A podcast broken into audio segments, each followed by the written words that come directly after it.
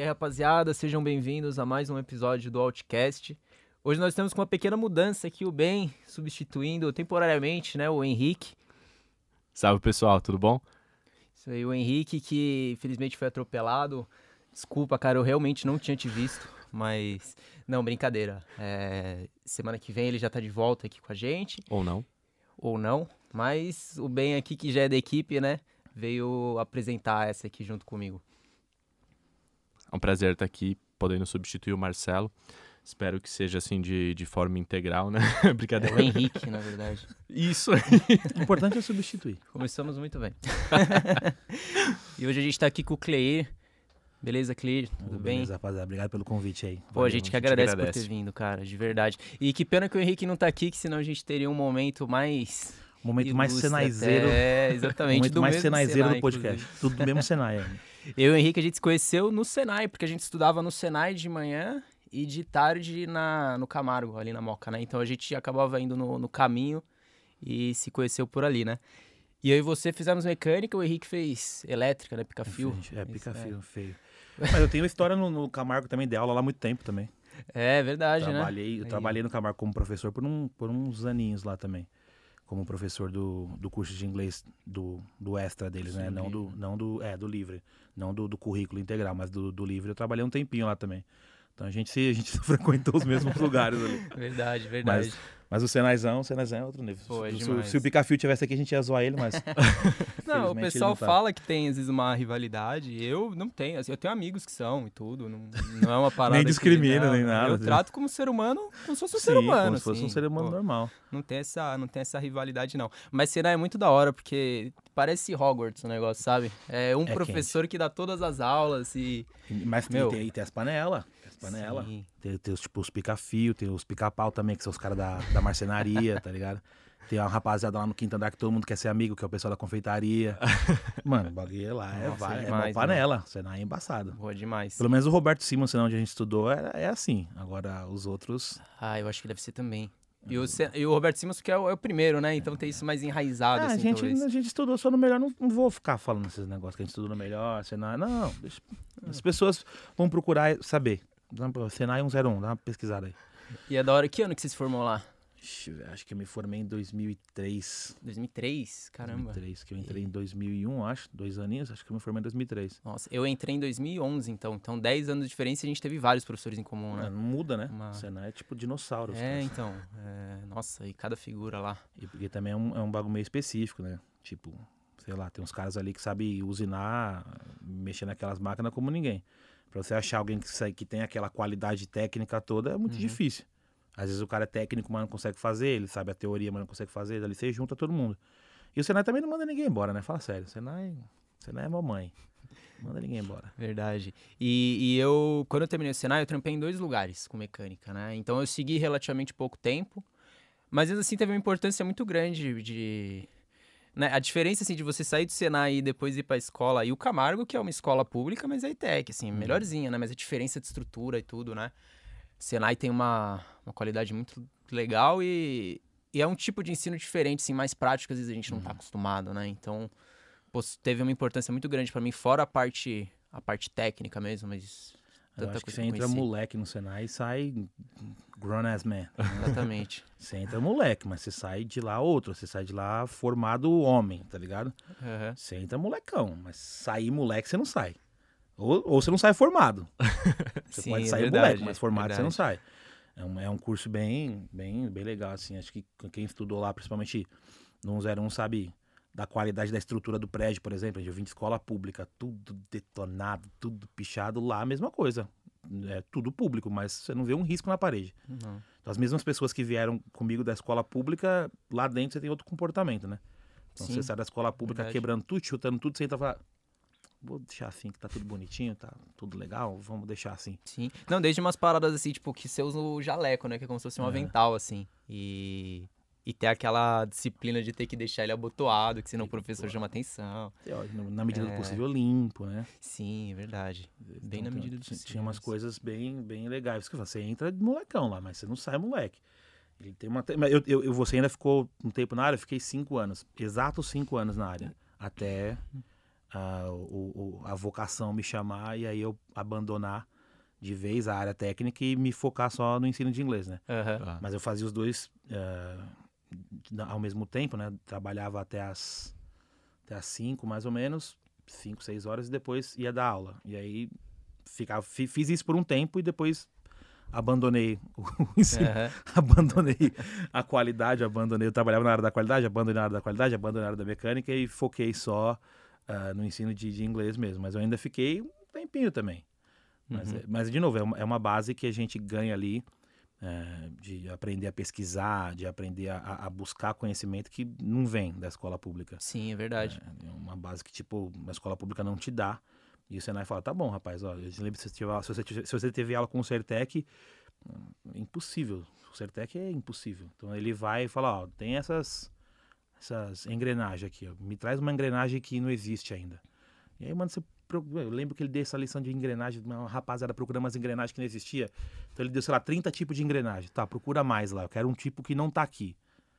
Na época, Não tinha Google, não, pra não você tinha, procurar. é. E você, pô, e você desce na biblioteca e você vai procurar os livros, tipo, os livros lá, quem escreveu foi ele, então. É, é bizarro. fala, você aprende, você, parece- você tem uma. Você aprende a fazer coisas que a escola pública não te ensina, porque senão você não vai passar. É simples. Sim. E o Senai não tem compromisso nenhum com te passar. Isso é legal do Senai. Não tem compromisso nenhum de passar. Se você reprovou, tenta sorte o ano que vem de novo na prova, né? Se Sim. você reprovou, então faz a provinha ano que vem, tenta passar de novo. Se você passar, ótimo. Se não, Sim. paciência, entendeu? É, a- Essa bagagem que o Senai dá pra gente é muito importante depois, né? Pra, pra vida mesmo, assim, né? Principalmente quem vai continuar estudando, vai pra faculdade, vai, vai continuar estudando aqui, eu continuo estudando inglês, é uma coisa que o Senai te dá que pouquíssimas escolas te dão. Uhum. É, e o Eucleir, né, a gente não comentou no começo, mas que é professor de inglês e criador de um projeto super bacana, que é o Black Excellence, né? A gente já vai falar disso. Antes eu vou pedir pra você comentar um pouquinho, é como que você entrou no Senai?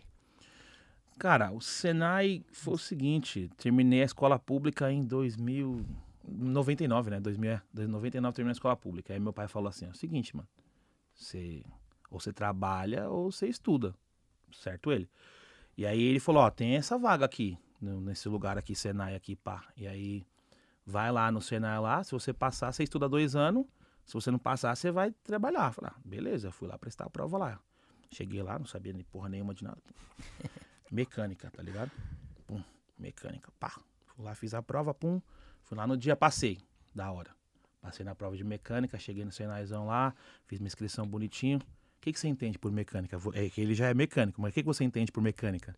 Eu, eu ia até perguntar mesmo, desculpa a minha ignorância, mas se é mecânica de, de máquina, alguma Já coisa tá melhor que eu. específica. Já tá melhor que Ou, eu. ou se é mecânica de carro, Não, né? você já tá melhor que eu. Você já tem, você já tem esse dis- discernimento. Na minha cabeça nem existia duas mecânicas. Aham, Pra mim é óbvio que eu ia mexer com carro. Pra Carro. mim já tava óbvio isso.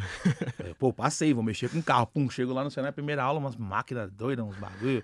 Fiquei quieto na minha, né, mano? Não sei o que, que tá pegando, tá ligado? Às vezes é só introdução.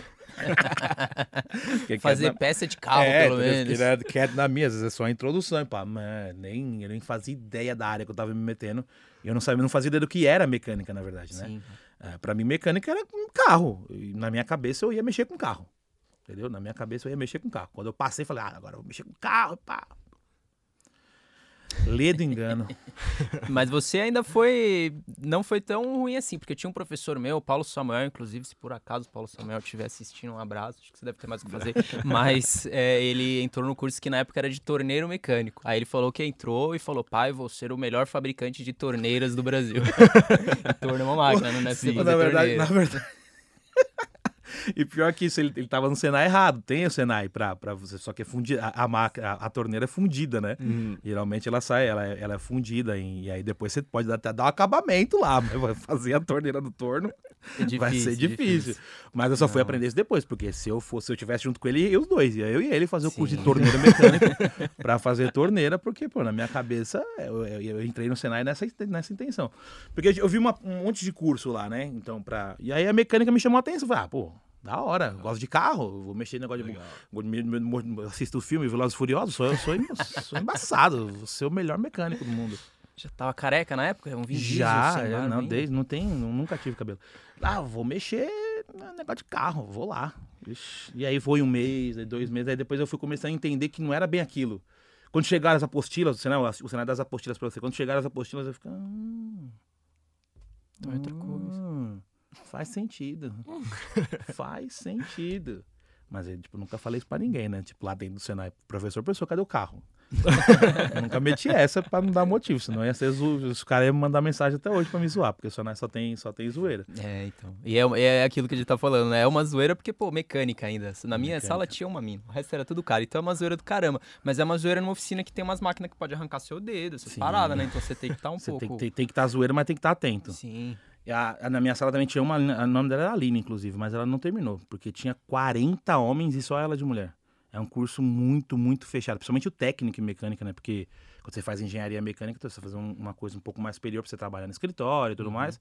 O técnico também é mais, mais escritório, mas você tem toda a parte de usinagem que você precisa aprender a fazer também, né? E aí, se você pô, vai mexer com máquina, máquina pesada, óleo, e, pô, e graxa, e aí às vezes não é, a- a- não é uma área muito atrativa. Aham. Mas só tinha uma mulher. E ela não ficou ainda até o final. E teve algum momento que você pensou em desistir depois que você descobriu que, que não era carro? Acho que não, cara. Não. Tá louco? Ou ia ter que trabalhar, cara. tá louco. Ou era estudar ou trabalhar. Qual que é as opções? Ah, eu vou ficar por aqui mesmo, né? Não precisa pagar nada. Dá dois aninhos de aluguel de graça ali, né? Na casa do velho. Ficar por aqui mesmo. Sem problema, nada. Não, mas depois você acaba ah, entendendo a área, você acaba gostando da área. Então, inclusive, eu ainda gosto muito de mecânica. sou- ah, estudo um pouco sobre ainda quando tem alguma coisa que, que eu goste. Ainda sei usar os, os programas, sei usar o AutoCAD, sei. Acho que eu sei ainda operar um torno, se duvidar. Uhum. né? Mas eu gosto da área ainda. Mas é que o, o inglês chamou mais forte, né? O inglês chamou mais forte. Cara, e a gente teve um professor, é engraçado que eu lembro, você provavelmente não vai lembrar, mas o- a primeira vez que a gente se falou, isso já uns, uns 10 anos, a gente comentou sobre esse professor que é o Sadi. Aí já é Que o terrível. eu aprendi, inclusive, algumas palavras com o Sadi, tipo displicente, ele me chamava muito de displicente, né, porque eu não sabia o que era. E, mano, é sensacional. O, o Sadi era um cara, uma vez, nossa, ele, ele dava uns esculachos nos alunos, uma vez eu quase chorei um esculacho que ele me deu, pra você ter uma ideia. Ele falou, não, minha vontade é chamar seus pais pra te tirar do curso. Eu trabalho aqui há 33 anos, eu nunca dei um zero pra ninguém, eu vou dar pra você. E, nossa, É, o é cara que era... o pessoal do Senai, os professores, não eram muito carinhosos. Sim, Não é um povo carinhoso, é um povo da mecânica. É o povo da mecânica no sentido rústico do negócio, sabe? Bruto. e que você Mecânico, vai encontrar, mecânico de trabalhar. 1930. né? Os caras. Não, os caras ogrão mesmo. Você vê, não é um curso muito que chama mulherada, até porque é um curso completamente hormonizado. É muito hormônio, é muito hormônio. E os professores têm essa mesma pegada. Eles vão tratar você com aquele carinho que o seu pai te trataria também. O mesmo carinho. Você é burro, moleque. Né? Eu, eu lembro uma vez que. não sei se ele vai saber o que é. Tem um, tem um instrumento de medição que chama micrômetros. Então, pô, o micrômetro ele mede peças super delicadas ali. É um instrumento super delicado, né? E ele é tipo um, um arcozinho assim e um tambor, né? Você vai girando o tambor até ele encostar na peça para ver quanto que deu ali. E aí o professor tava explicando lá como é que usa o micrômetro. Aí tinha um aluno meu, um amigo meu aqui do lado, pegou o micrômetro na mão, segurou o tamborzinho. Rodando aqui, ó. Aí o professor olhou pra dele. Professor, o Assis? O Assis, Ah, o Assis cabelinho, o Assis cabelinho, só tinha cabelo aqui só. Só uma merrequinha, só aqui nessa miúca aqui. ó. O Assis olhou pra cara dele e falou: Eu vou dar um murro no meio da sua cara. É com esse carinho que. O Senai, o Senai era legal, cara. Eu vou dar um murro no meio da sua cara. Se você fizer isso de novo, eu. Foi mais, professor. O cara rodando o micrômetro aqui, ó. Para, larga de ser doido, velho. Todo mundo prestando atenção e o cara com o micrômetro. Mas era assim, tipo assim, ah, vou te colocar pra fora. Não, eu vou dar um murro no meio da sua cara. Meu, meu, meu, eu queria que seu pai. Ou o Sertec, quem teve aula com o Sertec também sabe. O Sertec era, Sertec era terrível. O Sertec dava cada uma. Ó, isso aqui é a equação do primeiro grau. Se você não sabe, volta pra quinta série. E pronto, era assim. Se você não sabe, volta pra quinta série. Não tem nada a ver com isso. Ele era grandão, bem altão, meio gordão, assim, altão, mas bem altão. A voz dele era engraçada. Ele, ó, se você não sabe isso aqui, volta pra quinta série.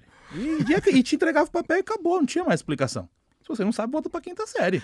Entendeu? Tipo assim, ele, ele- se tivesse alguma coisa errada em um cálculo que fosse um pouco mais avançado, talvez ele te desse uma explicação. Mas como você errou, tipo, mais com mais, menos com menos, você errou em coisa básica, ele nem olhava. Ele olhava, é, isso aqui tá errado. E te entregava. Tipo, E se você caísse na besteira de perguntar o porquê que estava errado, aí você talvez estava correndo o risco de ouvir um insulto um pouco maior, né? Não, isso aqui é equação do segundo grau. Se você não sabe, volta para quinta série. Acabou. E acabou a explicação, entendeu? Então o Senai tinha dessas. Por isso que eu falo, você entra molecão lá, você entra molecão, mas você não sai moleque. Pelo menos do, do, do, do, do Roberto Simas, assim, na nossa época, não saía. Hoje eu não sei como é que Fez tá. muito bem pra mim. Hoje eu não sei como é que tá. É uma, é uma educação, como gente vê, uma educação quase que, de novo, bem é, voltada para homens mesmo assim, por causa que os cursos são muito mais muito mais voltados para a parte operacional, parte pesada mesmo ali. Então tem uma outra mina, mas geralmente é, são poucas que, que ficam ali, porque, principalmente o CAI, por exemplo, que é, né, tipo, você não vai ver uma, uma mina operando torno, você vê uma ou outra, são pouquíssimas que querem seguir carreira na mecânica, né? Mas aí é um, é um curso, pô, dominado por homens, então os caras tratam você com aquele carinho. Não tem muitas papas na língua, né, velho? Certec é meio. Esse eu não chega a pegar é meio nome de robô, né? Então, mas ele, eu, eu acredito que ele deve ser. Foi fabricado ali Eu um- acredito que ele deva ser um robô, o Certec. Se você for olhar. Lembra do Orkut, o famoso Orkut? Ah. Tinha uma página no, no Orkut. Nós odiamos o Certec. Ele era tão. era- o Certec era tão queridão que tinha uma página. Nós odiamos o Certec. Aí você entrava lá, vários casos, né? De pessoas, tipo, relatos de, de carinho do Certec. Ou uma vez. eu- Certeza que tinha uma dessa do Sadi também. Um negócio que eu Tem. nem esqueço. Foi Não, e eu- tinha uma foto do Sadi. Se você. Se, quando, quando você. Se, se alguém estudou com Sadi, quando você fala Sadi, já vem a foto na sua cabeça. Ele, tipo, o cabelinho jogado pro lado, com o macacão, com o jaleco aberto aqui, cheio de pelo Pelo. fora, assim, ó. Os pelos tudo pra fora, assim, com meio jaleco meio aberto. Vai vir na sua cabeça com certeza essa imagem do Sadizão. E ainda te, te, te falando que você é meio burro, que você não consegue mexer na máquina. Aqueles olhinhos meio fechados, assim, olho preto. Nossa, essa É, era mas é isso. E, e uma vez o cara esqueceu de prender o beat na, na, na fresa. Então a fresa começou a rodar aqui, aí tem um, um beat é um pedacinho de ferro que vai usinando ali no comando. Ele colocou o beat lá, não prendeu direito. Né? Começou, tranquilo. O bagulho pegou, sei lá, uns 3 mil RPM, velho. Aquele beat parecia uma bala pela fábrica. Pau! Lá embaixo, estoura, mó barulheira. Ah, cara, o Sadio vem na mão e a mãozinha pra trás. Vem na mó moleira aqui, com a mãozinha pra trás aqui, ó. E você, putz, ferrou aqui, com a mãozinha pra trás aqui. Ele só passa na Ele sua só frente, passa. Aí você fala, fudeu, cara. Você, você é idiota? você é idiota, por alguma acaso? tipo, Nossa, mas é várias, né? A gente não, tem que. Sadia, sadia era terrível, mas era, era, era- de novo, era, era legal. Você não faltava um dia, você ia todo dia, ia feliz e alegre, tomava uma rabada aqui e ali pra aprender a se largar de ser besta e pô, era de boa. Eu, eu gostava muito do Senai. Tivesse que estudar de novo lá, ia fácil, era muito bom. Mas, de novo, aí a gente é meio clubista, então a gente iria pro mesmo Senai. Aham. Inclusive tem, tem, a, tem as competições, tem a competição dos Senais, né? Que é, chama de Olimpíadas do Conhecimento. Então você compete com outras pessoas de outros Senais e tudo mais. Então é meio clubista mesmo o negócio. tipo, esse sim. Senai aqui, nós vamos ganhar de todos aqui, nós é um 01, fi. Sinto muito. O outro Senai de mecânica lá não vale nada. O Senai de frente pra minha empresa, inclusive, na Rua do Oratório, né?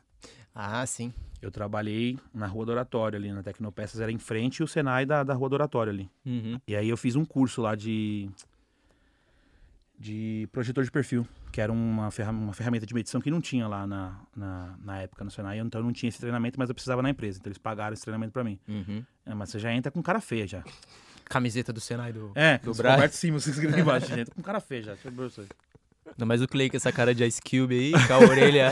Eu já entra com cara feia já no Senai, professor, o que que esse- essa máquina aí?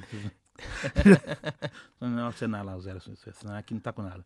E o Senai de vocês é, tem aqui em São Paulo a competição, além de outras é, escolas, né? Tem com algum outro tipo de curso, alguma outra instituição? Tem essa rivalidade Não, eu também? acho que a Olimpíada do Conhecimento ela abrange todas as instituições técnicas, não é só o Senai. se Ah, não me sim. Não, eu Ela é meio que nacional mesmo. né? Aham. Não, eu tô perguntando porque eu moro em Jundiaí, né? E Uhum. lá em Jundiaí o Senai tem briga com a Guardinha, que chama Guardinha de Jundiaí. Que é basicamente a mesma coisa, né? Eles, ele- não sei direito como que funciona, é, eu tentei e não fui aceito. Mas eles pegam os jovens ali que querem ser jovens aprendizes e, e dão um treinamento e colocam para empresas, né? Uhum. Para trabalhar nessa parte mais braçal, assim. E eles têm muita guerra. Eles têm muita, muita Essa essa rivalidade. rivalidade. A Olimpíada do Conhecimento do Senai ela é meio que nacional, se eu não me engano. Se eu não me engano, é nacional. Então ela não pega só os Senais, né? Ela pega qualquer curso técnico livre ali E aí você vai, trein... você vai ter algumas disciplinas que você vai realmente competir. Então, ah, eu tinha, por exemplo, um garoto da minha sala que competiu em desenho técnico. Ah, e aí os caras te dão uma peça e um tempo X você precisa desenhar aquele, aquela peça no tempo X. Quem desenhar primeiro ganha. Obviamente certo, né? O cara te dá uma peça e dizer um gato, acabei. Acabou o quê? O gato. Não adianta muito. Então quem, ti- quem desenhar tudo que tiver tudo perfeitinho acaba ganhando a Olimpíada. E aí ele disputou. Eu lembro que ele foi bem, na, na- pelo menos na- nas regionais ali. Depois acho que ele acabou perdendo na nacional. Mas acho que, se eu não me engano, é com- contra outras escolas, assim. É que Mas- aqui em São Paulo, as categorias acho que é só. Eu acho que é liberado, assim, mas nas categorias técnicas é praticamente só Senai que compete. Acho que não tem muita É, não tem concorrência. muita concorrência. Em Jundiaí eu não conhecia. Porque você que tem ali falou, também mas- o King, né? O Martin Luther King, ali no Uhum. Tatuapé, que também é uma escola técnica de mecânica. Sim. Eu não, não conheço muita A- outra. A minha mãe, ela, ela dava. Ela dava aula, não, ela trabalhava na GV, na Getúlio Vargas. E Uhum. quando eu tava pensando em fazer mecânica, eu fui lá conhecer a oficina, porque ela, tra- ela trabalhou lá, na época já tava, pô, acho que uns 25 anos. Então o pessoal tudo conhecia ela, os professores lá, super gente boa também. Mas, meu, outra coisa. Tipo, a aula do torno deles era assim, todo mundo na máquina, em volta, Um torno. usinando madeira, porque era mais barato por- do, que o, do que o aço. E todo mundo, meu, não é. Senai é, cara, pra quem quer, assim, uma coisa mais técnica, Eu Senai nunca, é um eu nunca de... dividi o torno com mais de, de um amigo, por exemplo. Na Ah, verdade, 90% das vezes é só você. Sim. E aí, quando você. Porque quando você tem um, um projeto pra você terminar, o pessoal do técnico faz um canhão e o pessoal do CAI faz um, um caminhão bitoneiro. Ainda não sei se ainda tá assim, mas o pessoal do técnico fazia um canhãozinho. E esse canhãozinho é individual, então não dá pra você dividir, que você precisa. Sim. Então a gente ficava fazendo ah, rotatividade. Então, eu precisava usar a fresa, e o cara precisava usar o torno, eu precisava usar a furadeira, e o outro usava, sei lá, a retífica. Então a gente ficava rodando. Então, muitas vezes você ia realmente operar sozinho ali. E aí é- e o canhãozinho é em aço, nada de madeira ou PVC. Aí eu comecei a usinar PVC quando o centro de usinagem chegou lá. Você deve ter pegado o centro de Uhum, usinagem depois de mim. Eu tinha dois centros de usinagem na época. Aí sim, eram, umas- uns PVCzão, porque né, se você zoar o centro de usinagem, aí você tá de brincadeira também, né? É. Mas tinha um centro de usinagem, a gente usava PVC. Mas no normal, é ação, velho. Você vai usar aço. Não, e até outra coisa, né, que a gente que a gente aprende muito a como lidar por causa do Senai. Porque assim, vamos supor, você tá, você tem que fazer uma coisa, você e o seu seu parceiro lá. Então vai dividir metade de cada um. Aham. Se o outro passar do tempo, você tem que cobrar eles, vai falar, professor, o meu amigo não libera o torno pra mim, ele, ele vai tá falar, foda-se, tipo, Ele não tá nem aí. não, é. Irmão, deu seu horário aí. Vaza. É. É, tinha, tinha um amigo lá que. Gleicius, Glaucius, mano. Sempre tem alguém que ninguém gosta na turma, né, velho? É, tipo, ninguém gostava dele. Porque justamente isso, o cara monopolizava as máquinas, não queria sair, não sei se ele era muito ruim, se ele era muito caprichoso. Não, eu sei que o meu canhão dava pra ver que era um canhão, mas se fosse pra tirar, não sei se acertava o alvo, não, hein, velho. Saiu lá um canhãozinho. Dá pra ver que era um canhão. Pô, para, não era, não era minha intenção é, o, o- trabalhar com usinagem, entendeu? Não precisava ser perfeito naquilo, precisava aprender as máquinas e tudo mais. Mas minha, minha, minha, sempre foi trabalhar na área técnica, meu gol sempre foi trabalhar na área técnica.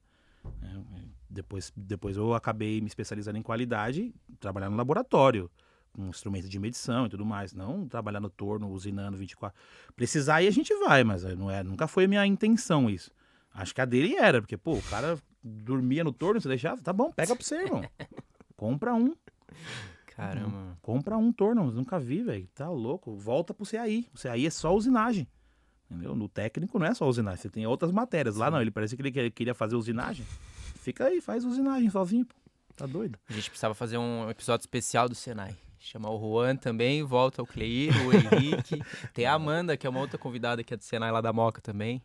É, essa, não. hora, essa hora o Magi tá ali na, na cabine pensando, como que a gente vai arrumar tudo isso de microfone? Não, fazer foi um, um- um episódio de ensino técnico, né? Não, ensino pô. técnico. É, e o ensino técnico que no, que no Brasil, inclusive, é muito, muito mal visto, muito, muito deixado de lado. E é um ensino que, a- além de ser um ensino muito bem é, estruturado, é muito bem pago.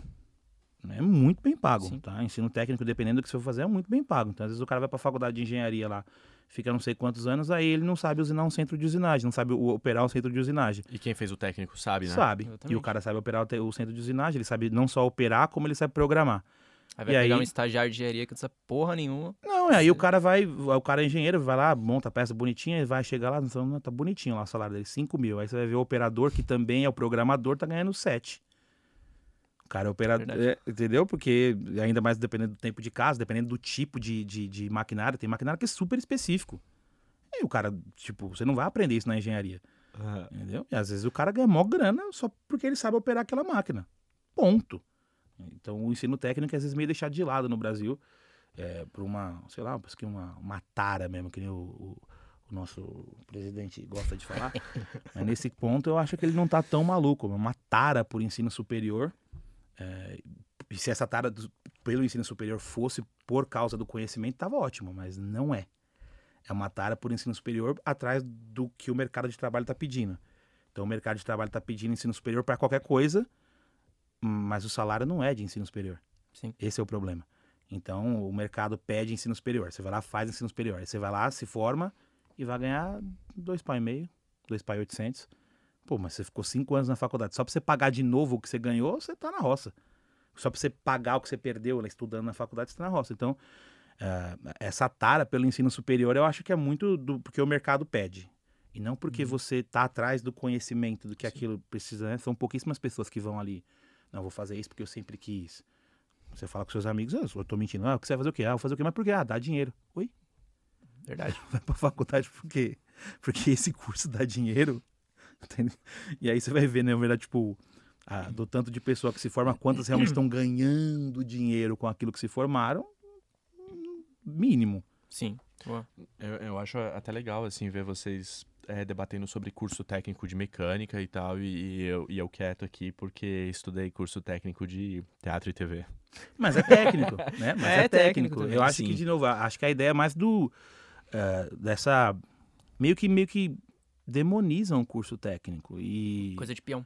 Tipo, É. associa com. associa com coisa de peão. Tudo bem, existem eh, cursos técnicos braçais e cursos técnicos não braçais. Agora, a, a gente, eu posso estar falando a maior besteira do mundo aqui, mas eu acho que todo mundo trabalha para ganhar dinheiro, ou tô errado?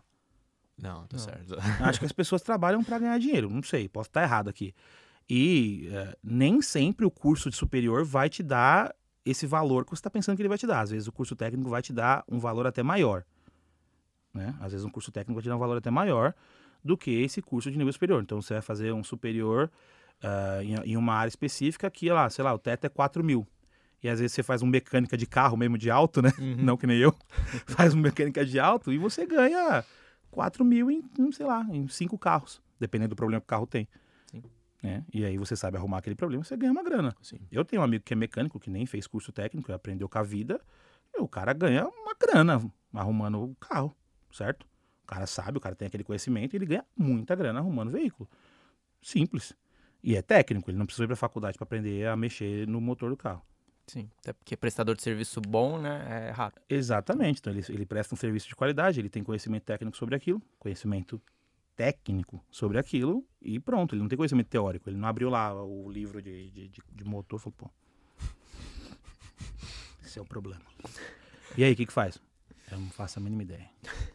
Não, eu acho muito interessante isso, porque eu passei assim pela, pela mesma é, situação, né? Quando eu tava, quando eu saí da, da escola, eu terminei o ensino médio, eu tava indeciso, eu queria seguir alguma coisa na área da atuação, mas aí eu fui pesquisar a faculdade, né?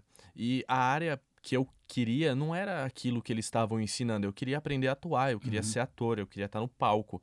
E a faculdade era uma coisa para você estudar mais literatura, mais Shakespeare, a grade, né? Uhum. Não sei se é assim mesmo na prática que eu não cheguei a fazer. Aí eu peguei e optei pelo técnico. Eu falei, eu quero aprender na prática, eu quero estar ali, né, em cima do palco e aprender desse jeito, não na sala de aula sentado com um livro. Claro, adoro, gosto muito da, da parte teórica, né? Mas eu queria aprender mesmo apanhando ali na, na, na prática, né? Sim, e aí às vezes o curso técnico é que vai te dar essa, essa prática mesmo, de, de realmente fazer as coisas. Mas, infelizmente, no Brasil não, não é mais uma coisa que, que se pensa, né? Então, então tá todo mundo, não, você tem que sair, né? Você tem, você tem o padrão, né? Uhum. Então você estuda na escola normal, aí você, ah, você passa no passa no vestibular, faz faculdade, arruma emprego CLT e vive sua vida padrão, entendeu? Sim. Arruma ali sua esposa, seu companheiro vai viver sua vida padrão e já era. Então, cada um, todo mundo que sai fora desse, desse padrãozinho é taxado como louco, é maluco. Você tem, como assim você não é CLT? Como assim você, você abandonou os cinco anos de CLT que você tinha lá do Senai? Você é doido? Você é maluco? E não, né? De novo, é muita coisa que é pregada pra gente, que são martelada na sua cabeça ali, não é tão certo, não.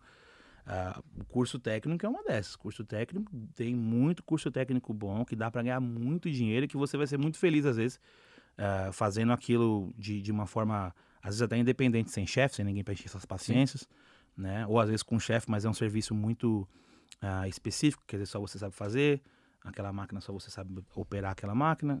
Então, não sei por que, que existe essa demonização É. do curso técnico tão grande, essa, esse endeusamento do nível superior, que não é em busca do conhecimento real. Então, eu acho legal o curso superior, legal. Eu, por exemplo, não tenho curso superior e eu não, não tenho nem pretensões de fazer. Porque eu realmente não preciso desse conhecimento superior a mais ali. Não é uma Uhum. coisa que eu busco. Ah, e para mim, né, esse conhecimento, ir, ir para a faculdade para buscar conhecimento, vai acabar te gerando um lucro lá na frente. Agora, quando você vai já pensando no lucro, não sei, pode correr o risco de não voltar esse dinheiro, Verdade. esse dinheiro que você investiu tanto ali. Então, É, e quando você sai do padrão, você abre a, a- Eu, pessoalmente, assim, quando. Tipo assim, saí da escola ia pro Senai. Aí depois trabalhei com mecânica, depois eu fui pra marketing. Você convive com vários universos diferentes que te dá uma puta bagagem também. sim, Né? E. Pô, isso é sensacional. sair da caixinha ali, senão É. não dá, porque a, a caixinha ela é legal, só que ela não funciona para todo mundo. Aparentemente, principalmente hoje com as, com as mídias sociais, dá a impressão de que realmente é linda e funciona para todo mundo, mas não funciona. Então, se você for pegar dos seus amigos ali que estão vivendo uma vida padrãozinho CLT, mano, nenhum deles tá rico, tá todo mundo endividado, tá todo mundo puto com o chefe, sabe? Então, de onde que tá essa, essa pseudo-felicidade que todo mundo posta lá, eu não sei. Essa pseudo-felicidade muito vem aí da- desse, desse padrãozinho, né? Então, eu vou sair daqui, vou pra faculdade, vou terminar a faculdade, vou fazer a pós, vou fazer não sei o quê, fazer... Você vira mestre, doutor, blaster em quê? Ah, virei mestre e doutor blaster em, em nisso aqui, que eu nem gosto. Eu comecei, comecei a fazer lá atrás porque meu pai mandou, que nem meu pai mandou. Então, não sei, às vezes a, a ideia do, do ensino superior, eu acho in- incrível o ensino superior.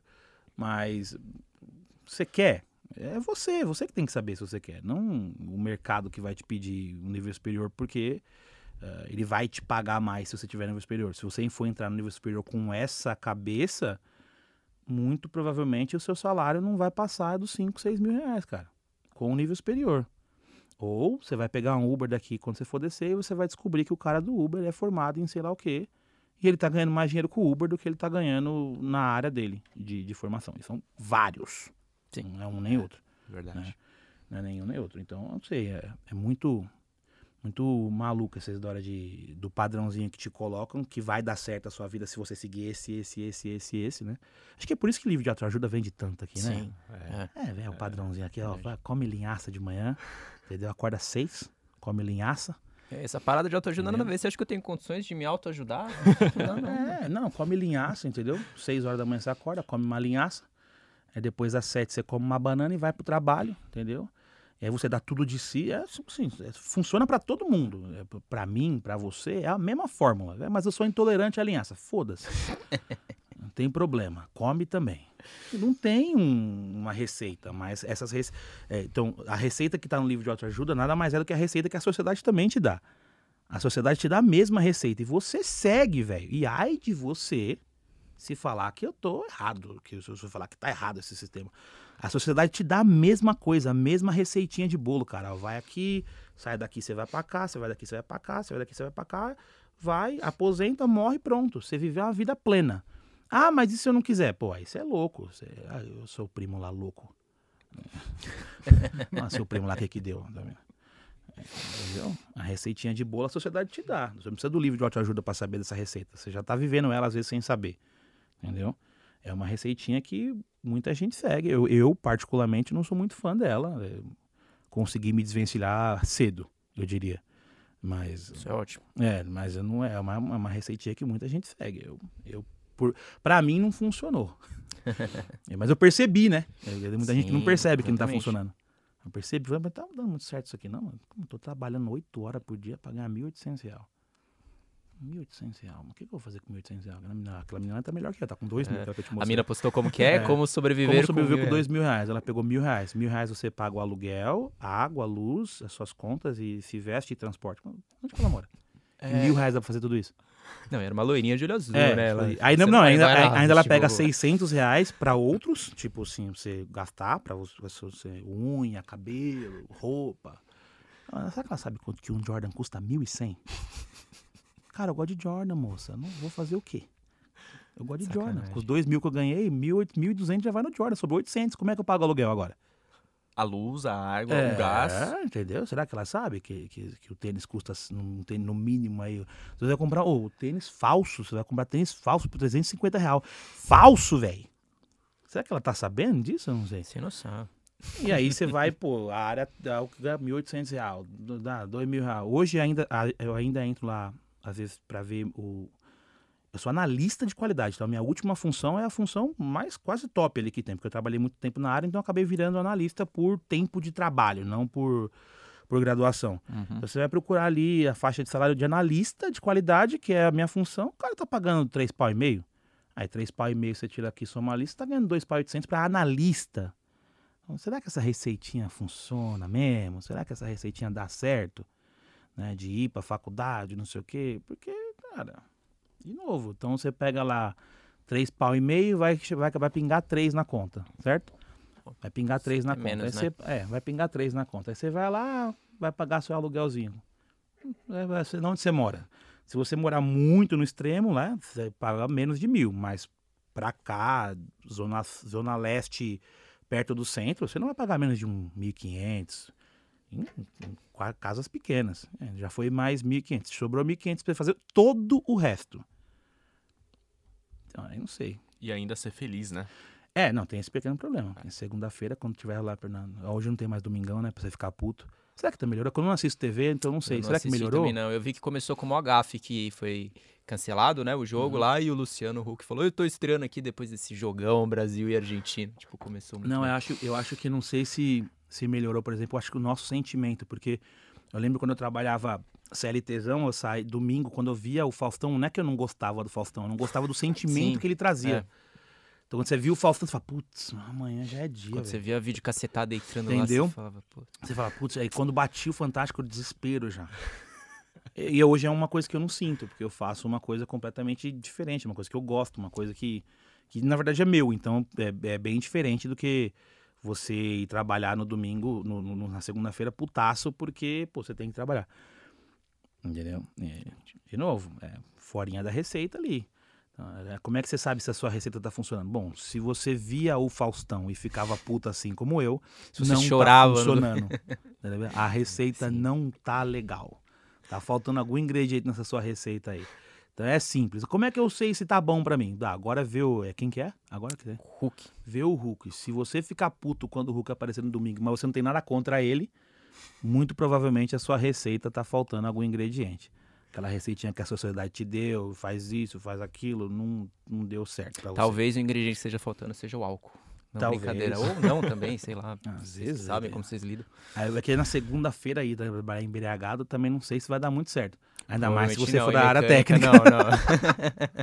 Ainda mais se você for da área técnica, perder um dedo, fica- mais complicado. Mas essas receitinhas aí, é fácil saber se tá funcionando pra você ou não, gente. Não tem segredo. Não funciona pra todo mundo, cara. Não é assim. Não, não dá, entendeu? Não funciona pra todo mundo. E aí é, é meio que um destruidor de sonho, né? E se eu quiser, por exemplo, ser cabeleireiro, velho? Nossa, minha mãe é matar. Aí, que, aí pronto, o, o Everton, que é meu parceiro, um abraço pro Everton que estiver me ouvindo, o cara tá fazendo um puta sucesso sendo cabeleireiro. Ele não foi pra faculdade, ele não foi pra. tá fazendo um sucessaço, o cara tá arrebentando, sendo o melhor cabeleireiro possível, certo? Simples. É isso. Simples. Ele saiu da receitinha ali, ó, Everton, você tem que sair daqui, você tem que. Acho que, se não me engano, ele até foi pra faculdade, depois ele também dropou, que nem eu. Mas, tipo, ele dropou porque realmente chega uma hora que você fala, "Pô, mas esse negócio tá funcionando pra mim, não. Essa receita aí tá errada. Você coloca a receita lá, não tá mudando, não sai o, o ingrediente igual dos outros. Uhum. O cara colocou lá, saiu uma torta, eu coloquei, saiu. Nossa, tá esquisito isso aí. né? Certo? Não funciona pra todo mundo. Então, eu não sei. é- Essa é meio que padronização de você tem que sair do ensino médio, você tem que ir pra faculdade, você tem que arrumar um CLTzão. Ok. é, vai aí. Mas fica alerta, que às vezes não é pra você. Não, só vigia. Não vai no piloto automático, né? Vigia, que às vezes você tá aí dá com 35 anos e tá putaço e não sabe por quê. Pô, Com o Faustão. É, você queria, você queria ter seu, seu bar. E não tem porque você foi no CLT. E você e o seu bar ia ser embaçado, que você tem umas ideias legais, você conhece umas pessoas bacanas, sabe? A pessoa ia divulgar seu bar, seu bar ia ser top. E às vezes você não foi porque falaram que dono de bar não ganha dinheiro e você quer ganhar dinheiro. Sei. Entendeu? Então, dá uma, uma vigiada. entendeu? Verdade. E você começou a estudar inglês quando você tava nessa, nessa época de trampar com mecânica também? Foi antes? Não, foi depois, né? Foi depois? Depois, porque aí eu já tava trampando na, na área técnica. Uhum. não era uma. O meu. o- ali onde eu trabalhava não exigia tanto, mas a área pede.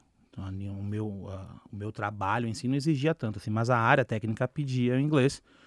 Mas eu não comecei nem por causa disso, eu comecei porque eu sempre gostei de inglês. Talvez por isso que eu tenha aprendido mais muito rápido, assim, é porque eu gostava mesmo de inglês, não porque era uma coisa que eu era obrigado a fazer. Mas uma coisa complementou a outra, né? Então a área técnica precisava e eu gostava, acabei começando a estudar inglês para para poder trabalhar na área técnica ali, o que me ajudou muito, inclusive por uns anos ali tinha umas coisas lá na empresa que ninguém sabia fazer porque ninguém falava inglês. Uhum. Por exemplo, o IMDS, que é um, um site que é internacional, que você precisa fazer o cadastro da sua peça para ver se ela não tem metais pesados, né? chumbo, cádmio, essas coisas que o mercado inter- internacional não aceita. E esse, o IMDS é internacional. E toda peça que é vendida para qualquer veículo automotivo tem que ter. E quem sabe fazer? Há 10 anos atrás aí, ó. Quem sabe fazer? Ninguém. Ninguém falava inglês, ninguém sabia mexer no site, aí sobrou para mim. Então, então, umas coisinhas que só eu fazia ali, era legal. Né? Hoje em dia já ficou mais fácil. Mas eu comecei a aprender justamente porque eu gostava, eu acho, né? Uhum. A necessidade veio como uma coisa secundária. Não, é, não foi a, a necessidade a, a, a minha maior necessidade para aprender inglês. Eu acho que foi porque eu sempre gostei mesmo de, de inglês. E aí eu fui pro fui para a famosa vermelhinha. Vamos fazer propaganda também que eu não vou ganhar nada com isso. Famosa é dessa cor aqui, ó. É dessa cor aqui, ó. Fui lá, porque eu não vou ganhar, não vou ganhar. Ninguém tá me pagando pra fazer propaganda. Vou fazer propaganda da minha. Isso aí. E você curtia inglês por causa. perguntando que a maioria das pessoas Ah. assim, que gosta é porque consome conteúdo de fora, né? É, você foi isso aí também? Sim, é, acho que na verdade eu nasci num, num ambiente muito musical, assim. Então eu sempre curti muito música, muita música preta, que é samba e eh, hip hop, R&B, né? Então eu sempre eu cresci ouvindo música preta antiga dos anos 70. Inclusive eu tenho até uma coleção de, de vinil dos anos 70 e dos anos 80, porque eu realmente gosto do que eu cresci ouvindo. Da hora. Então, sei lá, Marvin Gaye, Stevie Wonder, All Green, né? Pô, tem um- uma porrada de, de, de vinil lá que eu gosto de ouvir. E aí acho que crescer ouvindo esses caras me, sei lá, me aguçou a aprender aquela língua que os caras Uhum. cantavam. Até porque. É, e e depois é legal, porque quando você aprende mesmo a, a língua dos caras, você fala, é, essa música nem é tão legal assim quanto eu pensava que era. Não é tão bacana. Então você vai vendo umas letras e você fala, eita. Né? Tipo que nem a Xuxa lá, Don't Wanna Short Dick Man. Sério, Xuxa. Really? Porra, Xuxa. Really, Xuxa. Don't Wanna Short Dick Man. Sério, Xuxa. Então você precisa, às vezes, eh, quando você começa a estudar, você começa a aprender, você vê que umas músicas que você gostava lá atrás, você vai continuar gostando, mas você, nossa, essa letra é zoada, hein? Mas acho que foi mais por causa desse, desse a minha infância, adolescência inteira, passei ouvindo muita música internacional. E muito videogame. Não, não sei o caso das pessoas, mas eu, eu, eu jogo videogame até hoje. Então, acho que muito por causa do videogame também, eu aprendi muita coisa com o videogame, e aí sempre tive essa vontade de, de aprender inglês também. Música e videogame. E os dois estão presentes na minha vida até hoje. E Uhum. eu, eu tento passar isso para meus alunos de alguma forma, tipo, "Mano, isso ajuda muito. É, obviamente você não vai ficar pica no inglês é, só ouvindo música e jogando videogame. Jogando GTA. Mas você vai ter uma bagagem de vocabulário, principalmente, muito maior do que qualquer pessoa que não faz isso. Sim. Entendeu? Qualquer pessoa que não tem esse, essa vivência de videogame, ou tipo, de que não ouve muita música, ele vai ter muito menos vocabulário que você. Tá jogando o que ultimamente? Cara, eu, só, eu, eu sou meio chato pra jogar. Então eu jogo meio NFL, eu jogo uh, futebol normal, né? Só que eu tenho ali a briga do PES e do FIFA? É, tem a, tem a briguinha, eu só jogo PES. Eu também. Jogo PES. e eu sou. Eu, eu jogo muito FPS, né? Então eu jogo Battlefield, ou aqui no Brasil, né? Battlefield, porque Battlefield ninguém sabe qual que é. Fiz uma história sobre isso, foi engraçado. Eu fui lá pra mulher lá no, no shopping Tatuapé ali. É. Perguntar se ela tinha o Battlefield 4, né? Ou Battlefield 4. Eu ainda falei 4. Você tem o Battlefield 4? Oi? Não, o Battlefield 4. Não, não sei que jogo. Ah, o Battlefield. Battlefield 4 você tem. Não, Battlefield tá tendo. Bat- Tá tendo, né? Nem tem, tá tendo. Battlefield tá tendo. Falei, ah, beleza, é esse que eu vou ficar. Vou ficar com esse. Vou ficar com esse aí mesmo, com Battlefield, não tem problema. Se não tiver Queria o outro, É, mas vou eu queria o Battlefield, esse. mas achei BR, essa versão BR acho que é mais legal. Essa versão BR é mais bacana. Essa questão de fazer os nomes. A gente dá nome pras coisas, tipo, de forma brasileira. A gente inventa uns nomes legais. Tipo, a sua calça é da Leves, né? Mesmo que a marca seja Levi's. Então, beleza, a gente tem que dar uma brasileirada nas coisas. E aí, eu jogo muito Battlefield, jogo muito. E eu, tipo, jogo tipo, porrada bastante Street Fighter, Mortal Kombat. Ah, eu jogo basicamente esportes, assim Aham. esportes. Jogo que não é muito esportes. O único que eu não jogo de esporte é FPS mesmo, que, que não é de esportes. Mas de resto é tudo jogo de esporte. Jogo beisebol. Acho que só eu jogo beisebol. No Brasil. No Brasil eu sou a única pessoa que joga beisebol online. O único nick BR do. o único nick BR do beisebol é o meu. Clear BR. Tipo, só eu jogo Major League Baseball. Caramba, legal. E quando você começou, você falou que você começou muito porque você gostava e tal. Você, quando que foi o momento que você começou a enxergar isso como uma possível forma de, de trampo, de carreira? É, então, quando eu comecei, eu trabalhava ah, na área técnica e comecei a estudar, no primeiro ano, mais ou menos, eles me chamaram para ser monitor, né? E aí eu virei monitor. O monitor, teoricamente, ele não pode receber, porque ele não é professor. Então, você não, você não pode ser pago por uma coisa que você nem é professor. né? Então, a sua função, teoricamente, é auxiliar os alunos dentro da sala ali, fazer uma conversation com um, uma conversation com outro, né? Um- uma dúvida que você tenha certeza, certeza que você está certo, você pode até explicar mas não é a sua função explicar porque você não é professor. E aí, nessa, nessa, nessa coisa de ser monitor, eles te dão um desconto na mensalidade e tudo mais, mas eu fui pegando as manhas de, de sala de aula, assim, sabe? De, Uhum. de aprender como é que faz tudo mais. E aí, quando eu cheguei, quando eu me formei, na verdade, ali, eu, eu dei monitoria todo o processo, né, todo o processo sendo monitor. Ah, quando eu me formei, eles me convidaram para ser professor, professor mesmo. E aí, eu ainda fazia as duas coisas, né? Então, eu trabalhava ah, até às 5, 6 horas e depois ia dar aula de noite até umas 9 e meia, às 10 horas, né? Então, aí comprei a motinha para poder fazer esse, esse deslocamento mais facilmente. Uhum. E aí a minha empresa onde eu trabalhava trocou de trocou de gerência, né?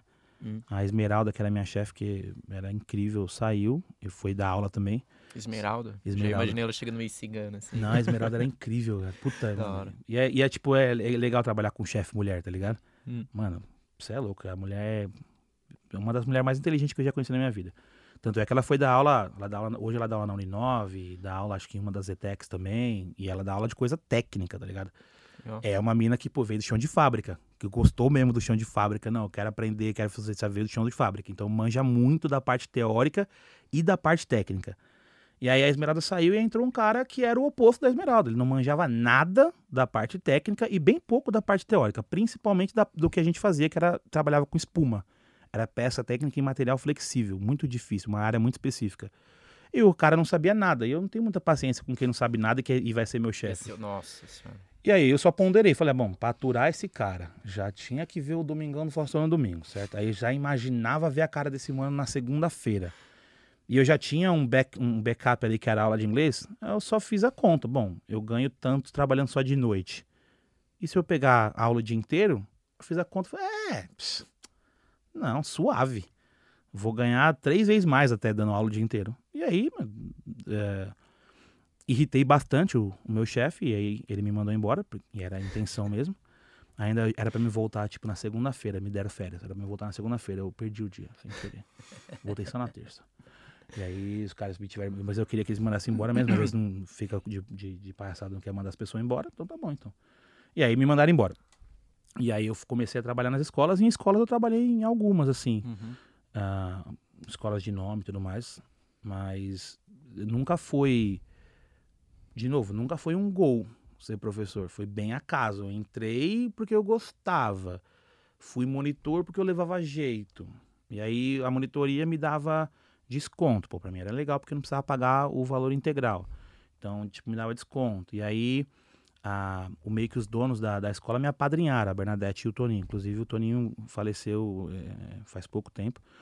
E eu fiquei bem triste. O Toninho era tipo um paizão pra mim, assim, sabe? E aí, eles me, que me apadrinharam, assim, os dois, que eram os donos da escola. E trabalhei com eles por né, todo esse tempo. E aí fui acabando gostando da área que, que nem eles gostavam, Uhum. sabe? Eles passaram esse, essa passaram esse, esse essa paixão, esse amor pelo, pelo ensinar pra mim. E aí acabei gostando da área e fui depois só investindo nela, né? Pra, Uhum. pra, pra crescer e fazer cursos de professor e tudo mais. Mas nunca tive essa ideia lá atrás, tipo, vou virar um professor de inglês. Né? Não foi bem Nossa. assim. Você tava contando, me lembrou. Eu tive um chefe também que, puta, odiava o cara, meu. E era muito assim. Eu, se, quando você falava, eu ficava tendo até o flashback de ver que o domingo tava terminando. Sabe aqueles. Aquelas mensagens subliminares da Jequiti que aparece o logo? Eu ficava Isso. vendo isso, eu vi o rosto deles. É, tipo, Falei, ele aparecia, amanhã sou eu. Não vou falar o nome dele pra não queimar. Sim, era é, André o nome era dele. o Tony? foda-se. Não, André. André. Ah, É, o Tony é, o Tony é fictício, é um personagem. Nossa, velho. Mas é complicado. Não, e, e eu me identifico bastante com isso, que a minha meta de vida, assim, pessoalmente, é não odiar segunda-feira, sabe? Eu, É, eu penso Exato. muito nisso. Se você e- tá odiando a segunda-feira, tem alguma coisa de errado aí. Não tô dizendo que tu não tem que amar a segunda-feira, tá ligado? É, Mas- não, não é que você... Mas se tem um. Tem, se você odeia todas as segundas, tá ligado? Tem alguma coisa de errado aí, Sim. irmão. Você vai dar azia, isso vai dar um. Vai dar um negócio no seu estômago, Né? vai dar um refluxo. Entendeu? Vai dar um refluxozinho ali. Precisa, precisa tratar isso aí. Não é normal odiar todas as segundas, tá Sim, ligado? uma ou outra. É, e assim, tudo bem, você odeia acordar cedo, às vezes você nem odeia o trampo, você odeia acordar cedo. Ok. Agora, se você odeia o trampo. Eu não odiava o trampo, eu só, eu só odiava o, o, o, Uhum. o gerente da qualidade, que era péssimo, sabia? É, Inclusive, inclusive, ele colocou por água abaixo um trabalho de cinco anos, meu, da Esmeralda e do Jailson, porque quando a gente chegou na Tecnopeças, nós três, a, a Tecnopeças estava começando a implantar, im- implementar o ISO 9000. E aí, pô, aí, nós três implementamos o sistema, o sistema rodou, conseguimos a, conseguimos o, a certificação da ISO e conseguimos a certificação da ISO TS, deze- da, da ISO TS que é para trabalhar com, com a área automotiva. Hum. O cara perdeu no primeiro ano dele, no segundo ano de Tecnopeças, ele perdeu a certificação, velho. É que era bom demais. Às vezes chega uma pessoa. Que nem você falou da, da Esmeralda. Uma pessoa que nem ela, que é mulher, minoria numa, hora, numa área que tem muito homem. Ela já conviveu com tanta gente machista, babaca. Pra ela chegar até ali é porque ela é boa. Agora os Ah, caras A chegam. Esmeralda não tinha nem condições de você bater ali de conhecimento, que você é louco. Ali. Irmão, pra você bater de conhecimento ali, você tinha que estudar muito, mas tinha que estudar muito. É isso que você falou. Ela deve ter pegado tanto perrengue, tanto Zé Ruela por aí, que, tipo, ela sabia tudo de core salteado. Então a bicha era terrível, assim. E aí ela sai, entra um Zezão lá, sabia de nada, perdeu a certificação. Ô, irmão, pelo amor de Deus, hein, velho. Ainda bem que eu não tava lá pra ver essa, essa sua proeza. Quantas pessoas no mundo conseguem perder a certificação da ISO, hein, velho? Você tem que ser ruim, irmão. Tem que ser ruim. E troca de meia, viu? Se você tá me vendo, você sabe muito bem que você não, você não troca de meia. Você não troca de meia. Você sabe muito bem disso. Troca de meia, mano. Troca de meia. Você sabe que você não troca de meia, né? Você sabe disso, né? Troca de meia, pelo amor de Deus. Sensacional. E, e aí, essa época que você começou a dar aula, quantos anos? Tinha 22, eu acho já. 22, É, 20, 22. 22, 23. E aí eu comecei, mas eu Legal. comecei meio que automático, né? Porque quando você começa em uma, ah, e aí você já tem o treinamento daquela, daquela instituição, é muito comum que outras escolas daquela mesma instituição começam a te contratar, né? Uhum. Então, porque você já tem aquele treinamento, você não vai precisar refazer. E na área de inglês, as coisas giram muito rápido, né? O professor entra e sai muito rápido. Então, às vezes, o professor começou hoje, amanhã apareceu uma outra escola que deu, sei lá, 20 aulas a mais, ele não tem como recusar aquilo. Uhum. 90% dos contratos de escolas de inglês é só verbal. Você não tem um contrato, você não tem CLT, você não tem nada. Você é pago por hora aula. Uhum. Você deu a hora, você deu aquela aula, você recebe, você não deu, você não recebe. Então, a grande maioria das escolas de inglês de curso livre trabalham assim. E quando elas decidem te registrar, é, aí você vai trabalhar tipo 8 horas por dia e tudo mais, só que pô, o salário vai ser muito menor. Muito menor. Então, a hora aula que os caras pagam 35, por exemplo, livre, se você for registrado, você vai receber 15, 17, né? Eu- Porque o registro vai, vai exigir um pouco mais de, de, de burocracia para a empresa, então ela vai pagar menos. Então, 90% dos professores preferem trabalhar aurista ali. Então, eu trabalho para você, trabalho para ele, trabalho para ele, não tenho contrato com ninguém. E você vai trabalhando. Então, não demorou muito, porque eu já trabalhava, eu já tinha o treinamento dessa empresa tal, e essa empresa tal tem 800 escolas, só em São Paulo. Então é simples, você só manda seu currículo e fala, ó, tô sabendo esse, esse seu método aí, tô, tô manjando. Vem. Então, dei aula aqui, dei aula aqui. Você começa a pegar várias aulas para poder complementar aquela renda que eu tinha saído da empresa. E, mas é, dá, dá super certo para deu super certo para mim, na verdade, porque é, aulas da manhã, por exemplo, eu trabalhava, entrava às 8 na empresa. Meu, você entra às 8 na escola, então você dá das 8 às 9, das 9 às 10, geralmente, aí vai, o período da tarde é mais mortinho. Uhum. Tem muito adolescente e criança, eu adoro adolescente e criança. Já chegou a agredir algum? Não. E é profissionalmente, eu digo. Não, não dá. Não tem condições.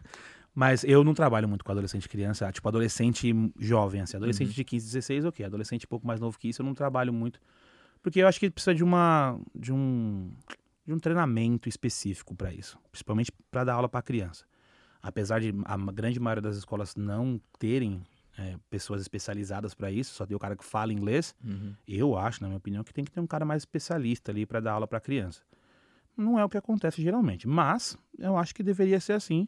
Eu particularmente não pego aula para criança porque eu não me acho a pessoa mais qualificada para dar aula para uma criança. Uhum. Eu não acho que a criança vai absorver tanto comigo. Então eu dou aula mais para adolescente e adulto ali, né? Adolescente de 15 para cima ali, adulto. Ah, mas as aulas da tarde, elas são muito mais focadas em adolescente para menos e criança. E aí você tá duro, você faz o quê? Fala, vamos dar aula pra criança também. Assim, criança? É, criança é legal, adoro. Vamos dar aula de criança. Um, dois, três. Imagina eu, com a criança no chão, que é a aula geralmente no chão, que é uma coisa mais lúdica, né? É, criança é lúdico, você tem que entrar na brincadeira, senão elas não vão. E aí, pô, você toca musiquinha e dança. Ela saiu dali aprendeu três dançava na aula? Dança, dança. Tem, Tem a musiquinha. vídeo disso? A gente Não, colocou. esses não tem, porque a gente não, não é. Queimou tudo. É, a gente queimou as evidências todas. Mas, por exemplo, ah, tinha um livro que chama My First Adventure. Você tem umas musiquinhas que você coloca lá. Mas se você não dançar, a criança também não vai eu fiquei entrar. imaginando muito você falando, beleza, agora vamos colocar a música, levantando sério assim, fazendo a dancinha. Sério? Sério com as criancinhas. Vai, dança aí. Não, mas você entra, você entra no, no- você entra no, no- no ritmo ali das Sim. crianças e, tipo, adolescente já não. Adolescente só é mais porque eles são mais, mais, mais é, bocudo, mais desafiador. Então, não, não aceita muita autoridade ali, aí, né? Então, são mais chatinhos, assim. Mas aí tive que trabalhar uma cota com, com adolescente e criança também. Não é uma coisa que, nossa, impossível, mas não é... Eu não acho que eu, sei- eu não acho que eu fui o melhor professor da vida deles, entende? E Uhum. se não for pra ser o melhor professor, não vou. Sim. Eu gosto de ser o melhor professor, eu gosto de ser o melhor no que eu faço. Então, se não for pra ser o melhor, não vou, certo? Simplesmente não pega. Então, às vezes aparece uma mãe, ô, você não dá aula pra criança? Pra te falar a verdade, não sou a melhor pessoa pra fazer isso. Hum, Independentemente do quanto você paga, eu acho que o- você tem opções melhores no mercado pra ensinar o seu filho. Essa opção não sou eu, entendeu? Eu- E não tem problema nenhum não ser eu. Sim, eu acho Não? do caralho você ver isso, né? Entender, É. porque, pô, você dá aula pra criança exige mais do que o conhecimento e dar aula Existe normal, mais do que conhecimento mais, de cara. inglês. Não é Sim. só saber inglês, entendeu? Na verdade, dar aula não é só saber inglês, porque senão Sim, todo, todo, sim. todo gringo era professor de inglês. Uhum. Mas hum, exige um pouco mais que só conhecimento técnico da língua. Ah, isso para dar aula. Só que a, pessoa adulta ela já tem um, um conhecimento do mundo muito mais ah, forte ali, muito mais presente do que uma criança. Uhum. E não sei, pra mim, eu acho que. E eu tenho, sei lá, uma- umas, umas pessoas que, que dão aula pra criança que eu acho que são incríveis. Isso sim é dar aula pra criança. Eu não sei fazer isso. Eu não sei fazer isso. Ah, e vai lá e faz o material, e, e projeta, e desenha, e pinta o material, e fica uma coisa linda. Aí eu vou fazer, fica tudo errado. Falei, Teacher, o que, que é isso? É um macaco. Não, teacher, isso é uma pedra. Não, tá um- não é um macaco isso aqui. Não dá certo, gente. Então, precisa ter, na minha opinião, obviamente, né? Porque a grande, a grande maioria das- dos professores que dão aula ah, em escolas de curso livre não tem esse treinamento específico para dar aula para criança. Geralmente a escola oferece um, ainda é malemar, né? Que também é malemar, né? Mas eh, geralmente elas oferecem, mas ah, geralmente tem umas pessoas que são melhores com criança Uhum. do que outras. Eu não sou essa pessoa, eu sei disso e eu prefiro não pegar, né? Prefiro passar para uma pessoa que tem esse talento, que tem esse conhecimento, que vai é, ainda mais se você está pegando seu filho desde criancinha, você quer que seu filho fique ótimo em inglês. E ele vai ter, e ele tem um potencial, porque criança tem um potencial enorme. E às vezes você pega eu como professor e eu não estou usando esse potencial dessa criança da melhor forma possível.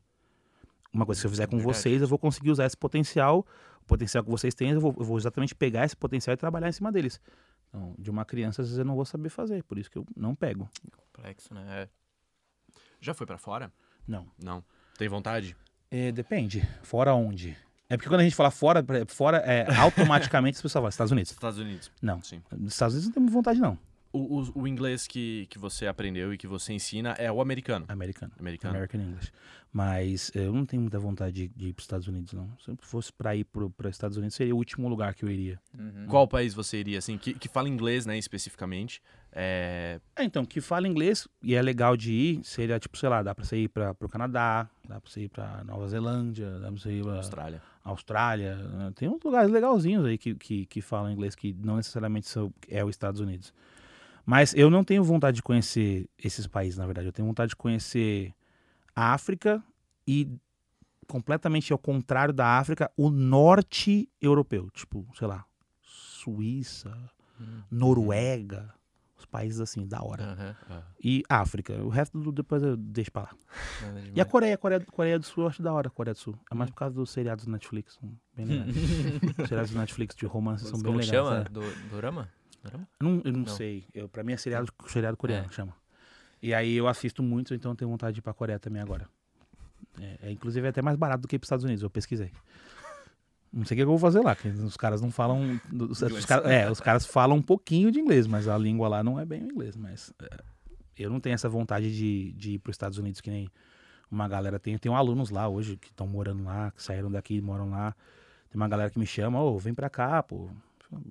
Aí eu falo, tá, vamos fazer o quê? Aí dá aula de inglês pros americanos? Faz sentido. Não que não tenha uns que não precisem, viu? Que rapaz, Ah, não, com certeza. tem uma galera que precisa lá. Deve- Ah, tem um, tem uma tem um galera, tem uma galera que precisa lá. Pelos, pelos e-mails que você lê, pelos tweets que vocês lê ali. No- Nossa, tá conjugando bem, amigo. Tá sabendo legal as, as cinco regras. quer dizer. Tá sabendo legal as cinco regras. quer dizer.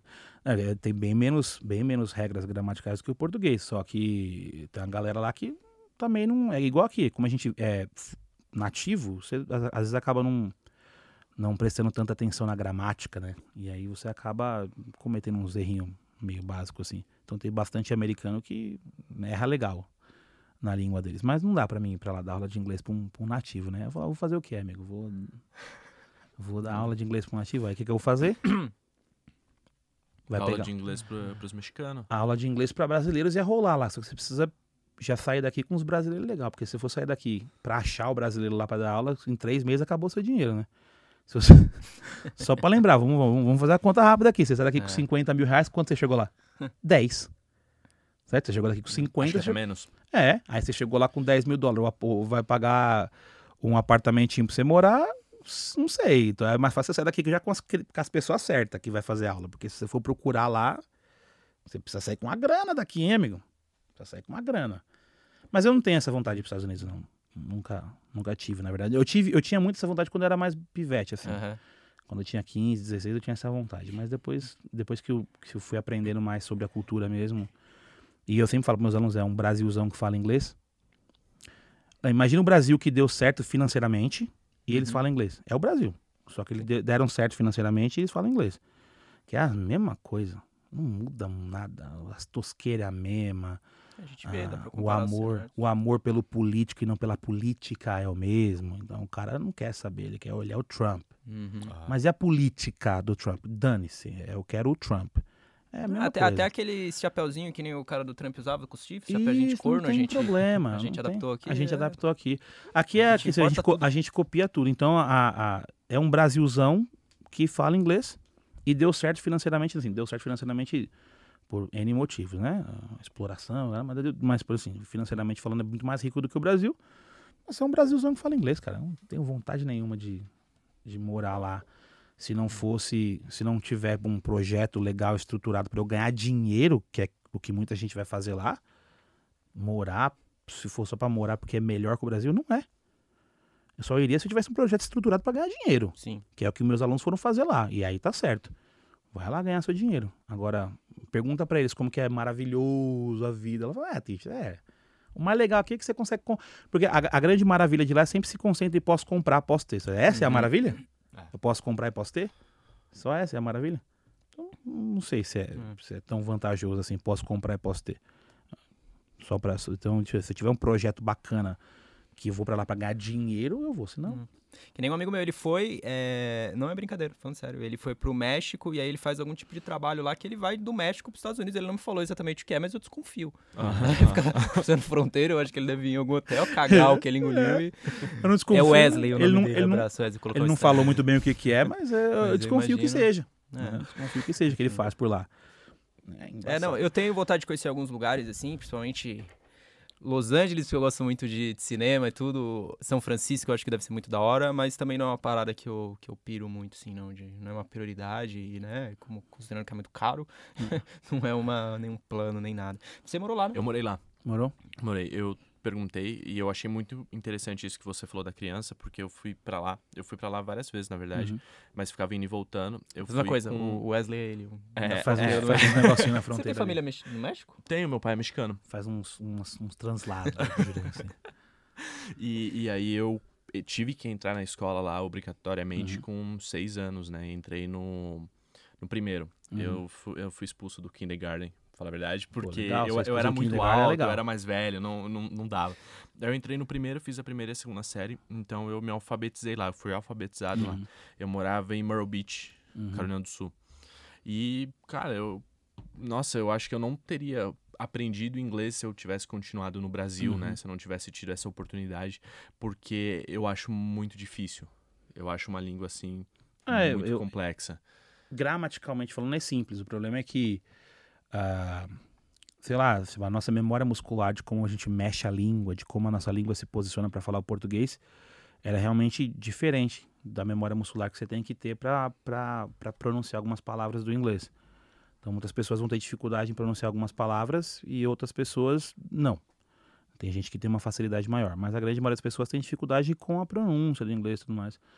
Ah, e aí as- as- associam essa dificuldade aí a, ao ah, é muito difícil, eles falam muito rápido. E, cara, não é nada disso. A verdade é o seguinte, eles não falam rápido nada, eles falam igualzinho você.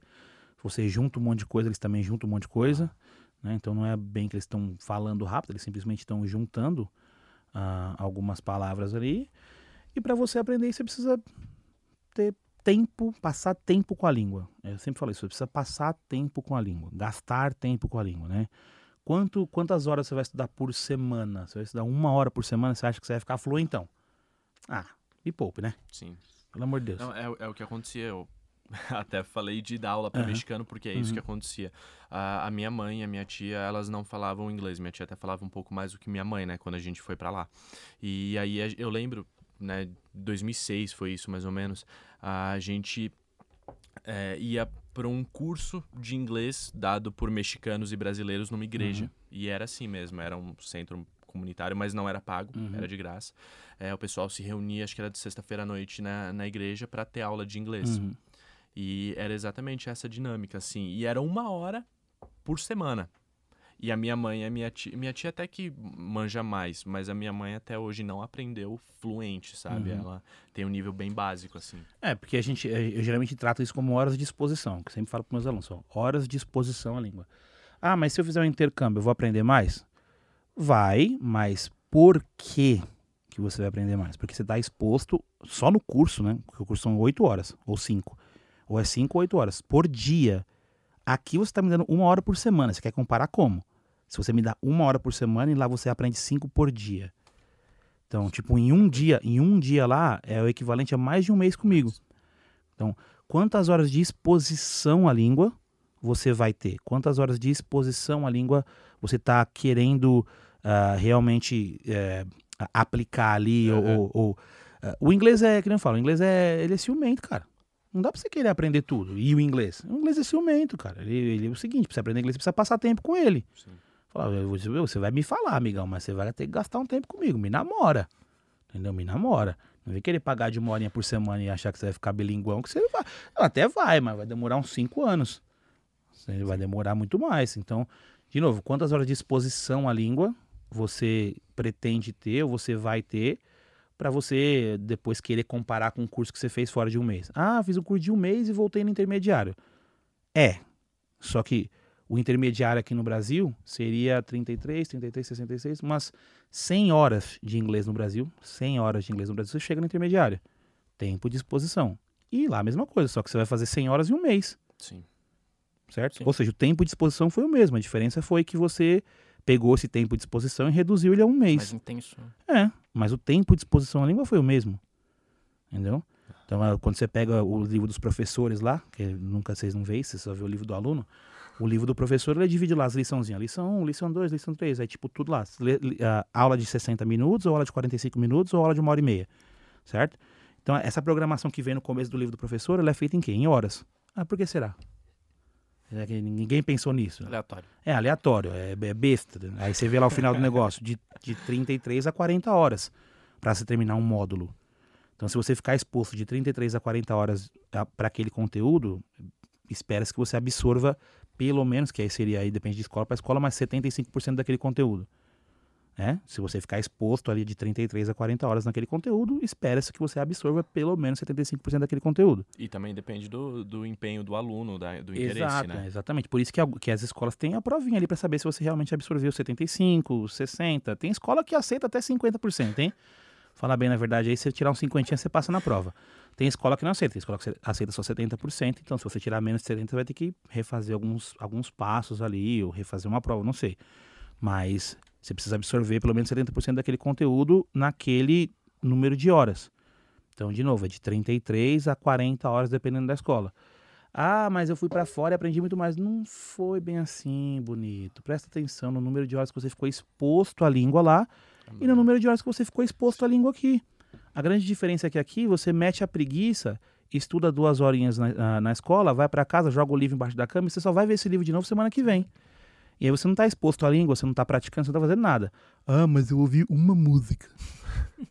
Sério? Você ouviu a música, você pegou a letra, você prestou atenção, É música Você em só- espanhol. é, eu ouvi, é. tá, tá sabendo legal a música. Então, de novo, quantas horas de exposição à língua você tá, tá se dispondo a ter? Se for só uma hora por semana, cara, não vou falar que você não vai aprender. Só que esse curso vai demorar um pouco bem mais Sim. do que um curso realmente que você vai fazer fora, que você está exposto à língua muito mais. Então vamos, vamos considerar em tempo de exposição. Agora, em vez de ficar falando que eu vou aprender mais lá fora do que eu vou aprender mais aqui, vamos pegar o seguinte, tá bom. É, se você fizer um curso no Brasil com mesma com mesma um número de horas exposto à língua e aí você realmente aprender menos do que você aprende lá fora, aí eu falo, bom, realmente lá fora eles são melhores. Uhum. É, mas não vai rolar. É, Simples não vai rolar, porque se você ficar exposto tanto tempo a essa língua, você vai aprender independentemente de onde você esteja, Uhum. entendeu? Então não vai rolar. O grande problema é esse, as pessoas sempre consideram o curso de inglês com seis meses é muito longo. Aprender um idioma, Não, não. faz a é. continha, faz a continha com nós aqui. Faz a continha. É duas horas por semana, certo? Então, no mês você fez quantas horas? Oito. E aí, oito vezes seis dá? 48. Que é o semestre que eu te falei lá, que o livro é quanto? Horas de exposição. Mano, não tem ninguém bobo aqui. O curso de inglês no Brasil e no mundo inteiro já é feito há mil anos. Ninguém reinventou a roda aqui, não. É o mesmo númerozinho de horas ali, filho. Só que eu diluí isso em seis meses, porque eu sei que você só vai fazer duas horas por semana. Quando chega a duas, né? Quando não é 45 É, ou porque eu sei hora. que você vai fazer só duas. Então, os cursos de inglês meio que sabe que você só vai estudar na hora do negócio mesmo. Então, eles pegaram esse conteúdo e meteram para seis meses. Já ouvi falando curso intensivo? Não tem lá um tipo curso de férias, não é intensivo? Faz a continha de novo, você vai ver quantas horas vai dar. De 33 a 40 ela vai fumar essa horas para você acabar um livro em um mês. Só que em vez de você acabar o livro no semestre inteiro, você vai acabar aquele livro em um mês. Mas o, a- o número de horas de exposição à língua foi o mesmo. Você ficou exposto ao mesmo número de horas. Não importa. Entendeu? Não importa. O pessoal viaja aqui no Brasil. Tô- eu tô curtindo essa entrevista que minha cabeça às vezes eu fico imaginando os negócios, né? Acho que é meio de roteirista, assim. Eu já imaginei você dançando com o Sadi Nossa. numa aula e o Ben sendo expulso do, do, Do kindergarten, kindergarten, a professora devolvendo pro, pra mãe As dele. não, não, as não. criancinhas, as criancinhas desse tamanho, ele grandão com a cabeça baixa, tristão. Mas você tinha a mesma idade? Você Tinha. batia nas crianças? Por isso que você foi... Não, é porque eu, era eu sempre, É só eu sempre assustava fui só. muito- Exatamente, eu sempre fui muito alto pra minha idade, né? Então eu tava com. Não, não sei quanto que eu media, mas eu tava com seis anos e as crianças, até mesmo Hum. nos Estados Unidos, são baixinhas, né? São, são pequenas. Imigrante ainda, às vezes acharam que era documento falso, uma parada assim. É, Não, não, não, não, na verdade, isso é, eu não tinha documento. Ah, Aí, então. aí, tá vendo? Às, vezes nem foi, às vezes nem foi o tamanho, né? é. Às vezes pô. foi, ó, esse documento aí, não sei. não, eu acho. até assim humilhante um um certo ponto, porque eu lembro que quando eu comecei a estudar lá, eu entrei e entrei na primeira série, escola pública, e eu era obrigado a usar uma mochila transparente. Uhum. Eu tive que usar acho que por um ano a mochila transparente, Caramba. porque Pra ver o que, que tem dentro. né? Pra ver o que tem ali dentro. Se você não ia levar é, faca, Uhum, bomba, qualquer uhum. coisa assim, né? Porque a cultura americana é bem, É. né, Filha nesse, da puta. nesse sentido. É, os caras têm rabo preso com todo mundo, né, velho? É. Então, Sim. E eu pra lembro um que entrar foi... com uma bomba lá explodir não custa muito. E a gente tinha treinamento antibomba na sala, a gente tinha treinamento de incêndio, era... Você vê, né? Aqui no Brasil não tem nada disso. Não. Vem qualquer um, pode É. estudar, faz o que você quiser, anda aí. Não, Se você que você quer, o que aqui é, é, não sei se não sei se te serve. Você quer? Você quer? Não sei se te, não sei se te apetece, não sei o que, que você vai ganhar com isso, mas vem, entendeu? Vem aí, faz aí. E não tem, vai pra escola, faz o que você quiser, não tem essas palhaçadas É, não, a gente tinha que sair da sala de aula em fila do- no treinamento antibomba, né? E ir pro outro lado, da, o terreno da Uhum. escola lá é muito grande, não é igual aqui, que é a escola de rua. Uhum. E a gente tinha que ir praticamente pra saída da escola lá, sei lá, 4 quilômetros. A gente andava pegada. muito pra, pra poder, né, ter esse, pegada. esse treinamento. E a gente ficava lá 30, 40 minutos em pé na fila, era um negócio bem militar, assim. Até a gente tocar o sinal e a gente ser chamado de volta. Isso é só o treinamento. É, só o treinamento. Você é louco. E você, se você não fosse professor de inglês, você seria professor de alguma outra coisa ou trabalharia com alguma outra coisa relacionada a inglês? Entendeu? Quer dizer, você é mais professor Sim, ou não, é sou mais mais inglês? professor. Mais não tem professor. isso. Não- Não, o inglês também é tipo uma coisa que eu É, gosto sim, muito. Aí sim. juntei o útil ao agradável, mas acho que eu seria professor de alguma outra coisa. É. Porque eu também já dei aula de Gil, também, quando eu era. Já dei aula de. eh, de Gil, principalmente pra criança, mas aí criança que não tem condições de pagar, dava aula de Gil na igreja. Uhum. Eu tô sempre dando aula de alguma coisa, na verdade. Então, eu acho que eu seria professor de outra coisa. Mas aí o foda é que eu teria que ir pra, pra faculdade, né? Aí. É que Ah. pra ser professor de outra coisa, você tem que ir pra faculdade. Ah, você é professor de ciência. Pseudociência ou ciência? Ciência, então você tem que ir pra faculdade. É. Né? E aí não dá. Vou ser professor de história, precisa ir pra faculdade, né? É, não, é é exatamente isso. Quando eu tava fazendo a pesquisa pra ver onde eu ia estudar Hum. teatro, é, na faculdade eu ia aprender a ser professor. Eu falei, não, eu não quero isso, né? Eu quero exercer é, Uhum. o ofício. Uhum. E antes da gente entrar no, no seu projeto, é, eu queria te perguntar, eu, eu vi no seu Instagram, você é muito fã de tênis, né? Como que começou essa paixão? Como, como que funciona pra você? É um hobby? É, é um estilo de vida? É, mais um lifestyle mesmo, né? Mas é, é porque, como, como eu te falei, eu nasci muito na cultura black, né? Então, desde pequenininho. E, cara, a, a cultura sneakerhead é uma cultura black. Ela nasceu em, ela nasceu com os pretos. Ela nasceu com, com, com o Jordan lá em 85. O cara lançou um tênis que não era pra ser isso que virou. E o bagulho virou, acabou virando um, um- uma cultura mesmo, né? Acabou virando um estilo de vida para muitas pessoas. Ela sempre foi, sempre foi, principalmente nos Estados Unidos e ainda hoje é, ainda a grande maioria dos sneakerheads lá nos Estados Unidos são pretos. E aqui no Brasil, ela é muito mais elitista porque o preço do tênis não deixa que a cultura chegue à periferia. Então, de novo, quando tiver 1.100 reais num Jordan, ah, isso, isso fica meio difícil da, da periferia pagar 1.100 reais num Jordan para comprar um, dois, ok, mas pô, para ter uma coleção de Jordan de 1.100 reais fica meio, meio complicado. Então aqui ela ficou mais um, um pouco mais elitizada, mais por conta do preço. Ah, mas também nunca foi uma cultura nossa brasileira. E eu já, já curto tênis há muito tempo, mas é porque eu já curtia a cultura, já era professor. E é uma cultura que vem de fora. Então, tanto é que a gente não chama de cultura dos amantes de tênis, a gente ainda chama de cultura sneakerhead, certo? Então veio de fora e continua aqui. Ah, mas para mim já faz um tempo, já tenho, eu tenho minha coleção faz um tempo. Mas eu sempre gostei, desde moleque, desde os 15, 16 anos eu já tinha tênis. ah, mas eu não tinha condições de ter vários, mas eu tinha pelo menos um legalzinho. Tinha. Eu lembro quando, quando a Nike lançou o Nike Shox, que é aquele, o Mola, né? Eu já tinha uns 17 para 18 anos, aí, tipo, comprei um, um que era, pô, edição limitadaça, que era branco e vermelho, que quase ninguém tinha. Então, além de, tipo, todo mundo tinha o Nike Shox, mas pouquíssimas pessoas sabiam que existia aquela edição limitada. Isso naquele tempo. Tinha, por exemplo, um Adidas que era. que tinha uns. Bo... que merda aquele Adidas. ele era uma. Só que é super limitado também. Se eu tivesse ele hoje, inclusive, ele valia uma grana, velho. Ele tinha uns botão na lateral. E aí ele, teoricamente, se adaptava a sua, a- ao terreno que você estava andando. Então, se você estava andando um terreno um pouco mais duro, você apertava ali, ele diminuía, ele ficava um pouco mais, mais mole, ou você apertava o botãozinho e ele enrijecia um pouco mais a sola. Caramba. É, não, Atração mentira. manual. Era uma mentira do inferno. nunca, nunca existiu. Tanto é que acho que a, a Adidas fez, acho que um daquele lá, um, um- fez um lançamento daquilo, nunca mais lançou aquele tênis, porque era mentira, não funcionava daquela forma.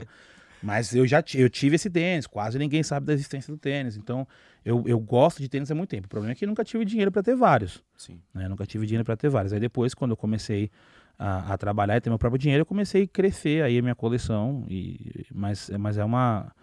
A cultura sneakerhead é, faz parte da cultura preta, cara. Faz parte da cultura preta. Tem, faz parte da cultura preta americana. E como eu pô, dou aula de inglês, eu nasci amando aquela cultura, era meio que, que questão de tempo. Né? Era meio que questão de tempo a gente se apaixonar por tênis mesmo. E é legal que chegou aqui no Brasil, chegou forte, agora tá perdendo um pouco de força de novo, de novo, muito mais pelo preço e porque quando chegou, tipo, há dois anos atrás, principalmente o ano passado ainda, tava numa febre bem grande, tava todo mundo falando que era sneakerhead, ninguém sabe nada de tênis, mas é sneakerhead.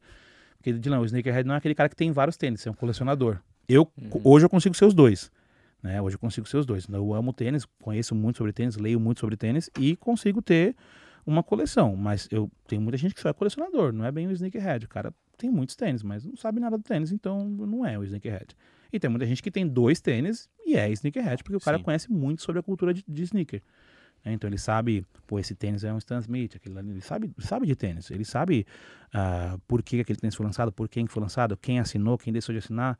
Então é um cara que conhece sobre tênis. Esse cara é um sneakerhead, independentemente se ele tem ou não tem tênis, né? Ah, porque a cultura sneakerhead não diz nada pra você, você ter uma, mais de 50 tênis. Não tem, a- não tem essa nomenclatura lá. Aham, Sneakerhead sim, é aquele sim, que tem, mas não, não tem. O sneakerhead é aquele que, tipo, pô, pensa em tênis o dia inteiro. Ele tá lendo sobre tênis o dia inteiro. Ele tá vendo seriado sobre tênis o dia inteiro, entendeu? Sim. É esse é o sneakerhead. Você tem aquele, acho que é a Nike que reage à luz UV? É, saiu, saiu agora um, saiu uns Air Force novo agora. Na verdade, ele tinha saído em 2021, acho que não, já tinha saído um em 2019. Eles relançaram agora ah, com, com o Air Force, mas eu não, não, não, não peguei. Na verdade, eu não fui nem, eu nem, nem, nem vi se o drop foi. Tava muito, muita, muita gente na fila, porque a Nike é o seguinte, a Nike, ah, dependendo do tênis, você vai no site só pra passar nervoso. Tipo, é impossível comprar qualquer coisa no dia, no dia do lançamento, tênis específico, por exemplo. Você vai no, você vai no site da Nike, tipo Jordan, por exemplo, sai de sábado às 10 da manhã. 10:01 já acabou. Entendeu? Agora, como é que as pessoas compram tão rápido? Não compram. São robozinhos ali programados. porque tem gente que, que vive da revenda de tênis, né? E aqui no Brasil cresceu muito, então tem muita gente interessada em revender tênis. Só que ali eles, eles acabam ah, colocando robozinho, pegando coisa muito rápida, você não consegue comprar. Ainda mais o meu número que é 40, que é um número que sai muito rápido, é impossível. Esse da, do, da esse Air Force eu não, nem vi nem como foi o drop. Eu não sei nem se, se tinha lá no site ainda, se não tinha, porque eu nem fui atrás dele. Mas achei legal, achei o drop legalzinho. E quanto mais forte a, a luz fica, mais, mais viva fica a cor dele, tá ligado? É, é um tênis legalzinho, pá, mas. É, é, é só um Air Force, cara. E fala dessa sua tatu, do... É, aqui a Sticker. tatu. A tatu tá escrito For Love aqui, porque realmente é por amor, eu não tô. Eu não gosto. Eu não gosto de marcas, né? Então, é exatamente o que a tatu ah, representa. Nesse, nesse tênis aqui que eu desenhei, cada pedaço dele, ele fala de um tênis diferente. Inclusive umas marcas que nem tem mais, no- que nunca vieram pro Brasil, que não tem no Brasil. Tipo a Pony, que o Pelé fez propaganda pra Pony quando a Pony saiu. Essa marca aqui é Pony. Tem a a- aqui a Salcone aqui, que quase ninguém tem, quase ninguém sabe o que é Salcone. Ah, tem Jordan, essa aqui é a língua do, do Reebok Pump. Essa aqui é a língua do Reebok Pump. Aqui do Superstar, né? A cabeça do Superstar aqui. A sola do All Star. Aí aqui o símbolo da Puma, o símbolo da ASICS. ah, o símbolo da New Balance aqui bem, bem pequenininho aqui, ó. Com a sola do Air Max, da Nike, tá vendo? Então é um pedaço de cada um. Eu montei esse Frankenstein aqui pra mostrar mais que eu gosto de tênis. Eu não, eu não sou muito chegado a marcas, né? E realmente, a minha coleção é mais ou menos isso. Eu tenho de tudo lá. Então tenho tênis, tenho tênis da, da Reebok de 100 reais, de 80 reais e tenho o Jordan de mil, mas tanto faz pra mim, porque pra mim é tudo tênis, né? Eu gosto de tênis, entendeu? Então aqui eu tenho essa, essa, essa tatuagem aqui, é mais pra mostrar o amor pelo tênis e não o amor pela, pela marca. E tem gente que também é, é marca head, né? Tipo assim, o cara é Nike Uhum. head. O cara, ah, eu sou sneakerhead. Você vai ver, tá, mostra o seu Adidas aí. Não tem um Adidas. Mostra um, um Puma aí. Não tem um Puma. E ele só sabe a história daqueles Nike. Falei, então você é Nike Head, cara, você não é Sneakerhead. e tá tudo bem, tá legal, pode curtir os tênis da Nike só, em vez de, em vez de curtir qualquer outro tênis. Eu, eu gosto de tênis mesmo, Uhum. não necessariamente só de, ah, de marca, né? Só da Nike ou só da Adidas. Eu gosto de tênis, tênis. Inclusive, até tênis meio sem marca eu tenho, assim, tipo, tênis que não, não são de marcas famosas eu tenho também. Tem uma caralhada de tênis lá. Então é, é essa aqui. E essa tatuagem aqui, eu lembro, fui eu que desenhei ela. E aí depois eu passei pro meu tatuador pra ele dar uma ajeitada aqui, né? Fazer o negócio direito. E aí ele passou pra pele. Eu achei que ficou legal porque esse tênis não existe. né? Então você não vai ver esse tênis em nenhum lugar porque, porque ele é o Frankenstein. É um pedaço de cada um. Muito louco. Se eu tivesse dinheiro, eu mandava fazer esse tênis pra mim.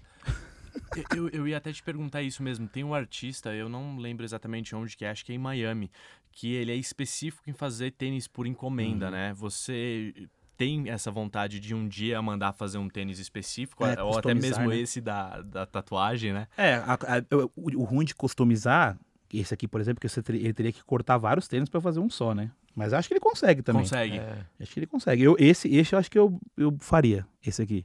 Tipo um pedaço de cada tênis, sabe? Pra fazer numa forma de um tênis 40. Esse eu faria. Ficaria bem bizarro, mas eu faria. Ninguém entender nada. E o Ben falou de nada. Miami, mas não sei se a gente der uma procurada direitinho ali no É, Braz. É, o problema é, ia ficar. Alguém pra pagar em real. Não, e não, e o problema é que aqui no Brasil talvez você até ache um deles, porque eu já vi umas collab aqui no Brasil que ninguém, nem as marcas não sabem que existe. Tipo Adidas e Nike colaborando, tipo uns tênis da hora. Caramba. Tipo, esse, esse Adidas Nike é legal, hein, cara. Isso aí. E às vezes você pergunta pra pessoa, a pessoa não sabe nada de tênis, mas ela quer falar que o bagulho é foda. Ela fala, não, isso aqui é embaçado, paguei mó grana. E é tipo, e eu, eu sério, eu, eu nem falo, eu não falo, tá bom, mano, da hora. Às vezes, às vezes, o problema é que, tipo, ela nem sabe o que que é aquilo que ela tá usando. De novo, a cultura sneakerhead ficou tão braba aqui no Brasil que todo mundo hoje é sneakerhead, mesmo sem saber o que tá usando. Então, muitas vezes a pessoa tá usando um tênis que nem existe. Nem existe. E, tipo, muito cara que curte tênis sabe que aquele tênis não existe, mas ela mesmo que ele não curte, ele não sabe. Ele só pegou, só pegou a onda, ele tá achando que ele tá abafando e o tênis nem existe. Então, esse tênis aí não é real, né? A marca não. Não é nem que o tênis é falso. O tênis não existe, é diferente. Então, tipo assim, você pega um Air Force, aí o cara vai lá e copia o Air Force, legal, aquilo ali é uma cópia, beleza. Sim. Às vezes tem tênis tão bizarro aqui que o tênis não existe. Tipo, os caras fizeram um tênis, inventaram um bagulho e, tipo, botou pra vender e você comprou e falou, ah, estourei. É que nem camisa de futebol. Você vê Exato. no estádio a camisa É. do Corinthians do ano que vem que saiu da cabeça de alguém Estourou. e um monte de gente fez igual. É. estourou, entendeu? Tipo, os caras aqui no Brasil vão além, assim, os caras vão além. E como, como o negócio pegou aqui no Brasil, muita gente às vezes não tem esse conhecimento sobre tênis, eles acabam. O, o que, é o que eu sempre falo, eu não tenho problema nenhum com falsificação, com tênis falso, não, não é isso. O meu problema não é com quem compra tênis falso, o meu problema é com quem vende, Sim. Se você vender falando que é original. Porque sim. tem várias lojas no Instagram, por exemplo, que você entra na loja e tá dizendo lá, ó, tênis réplica. Mano, ok, o cara tá deixando claro que aquele tênis não é original. Então você vai pagar o preço naquele tênis sabendo que aquele tênis não é original. Agora tem muita loja no Instagram que também não é bem assim. Você vai entrar lá e a loja tá vendendo como se fosse original. Você vai pagar o preço do original numa- num negócio que é réplica. Uhum. Certo? E aí, e, ah, eu já logo denuncio, não tô nem aí. Ah, velho, aí eu já denuncio. Se for falso e o cara vender como falso, não vejo problema nenhum. Agora, se for falso e o cara vender como original, logo denuncia. Aí é foda. É, eu ia perguntar, voltando ali na parte do inglês, você tava dando aula em escola, aí você saiu e, e começou por conta, foi quando entrou o projeto também, que a gente vai falar sobre? Isso. Foi nessa época. Foi tipo, é, quase que tudo junto, né? Porque. Ah, eu, Emendando, desculpa, você saiu por quê? Explica um pouquinho do... é, a minha, a, minha, a minha trajetória aí, eu trabalhei muitos anos. Ah, vou dar um nome aqui, foda-se, não tem problema. Vai Vou fazer um merchanzinho pra eles, que eles merecem também de vez em quando. Eu gosto de vocês, eu gosto, gosto, gosto. Gosto de vocês.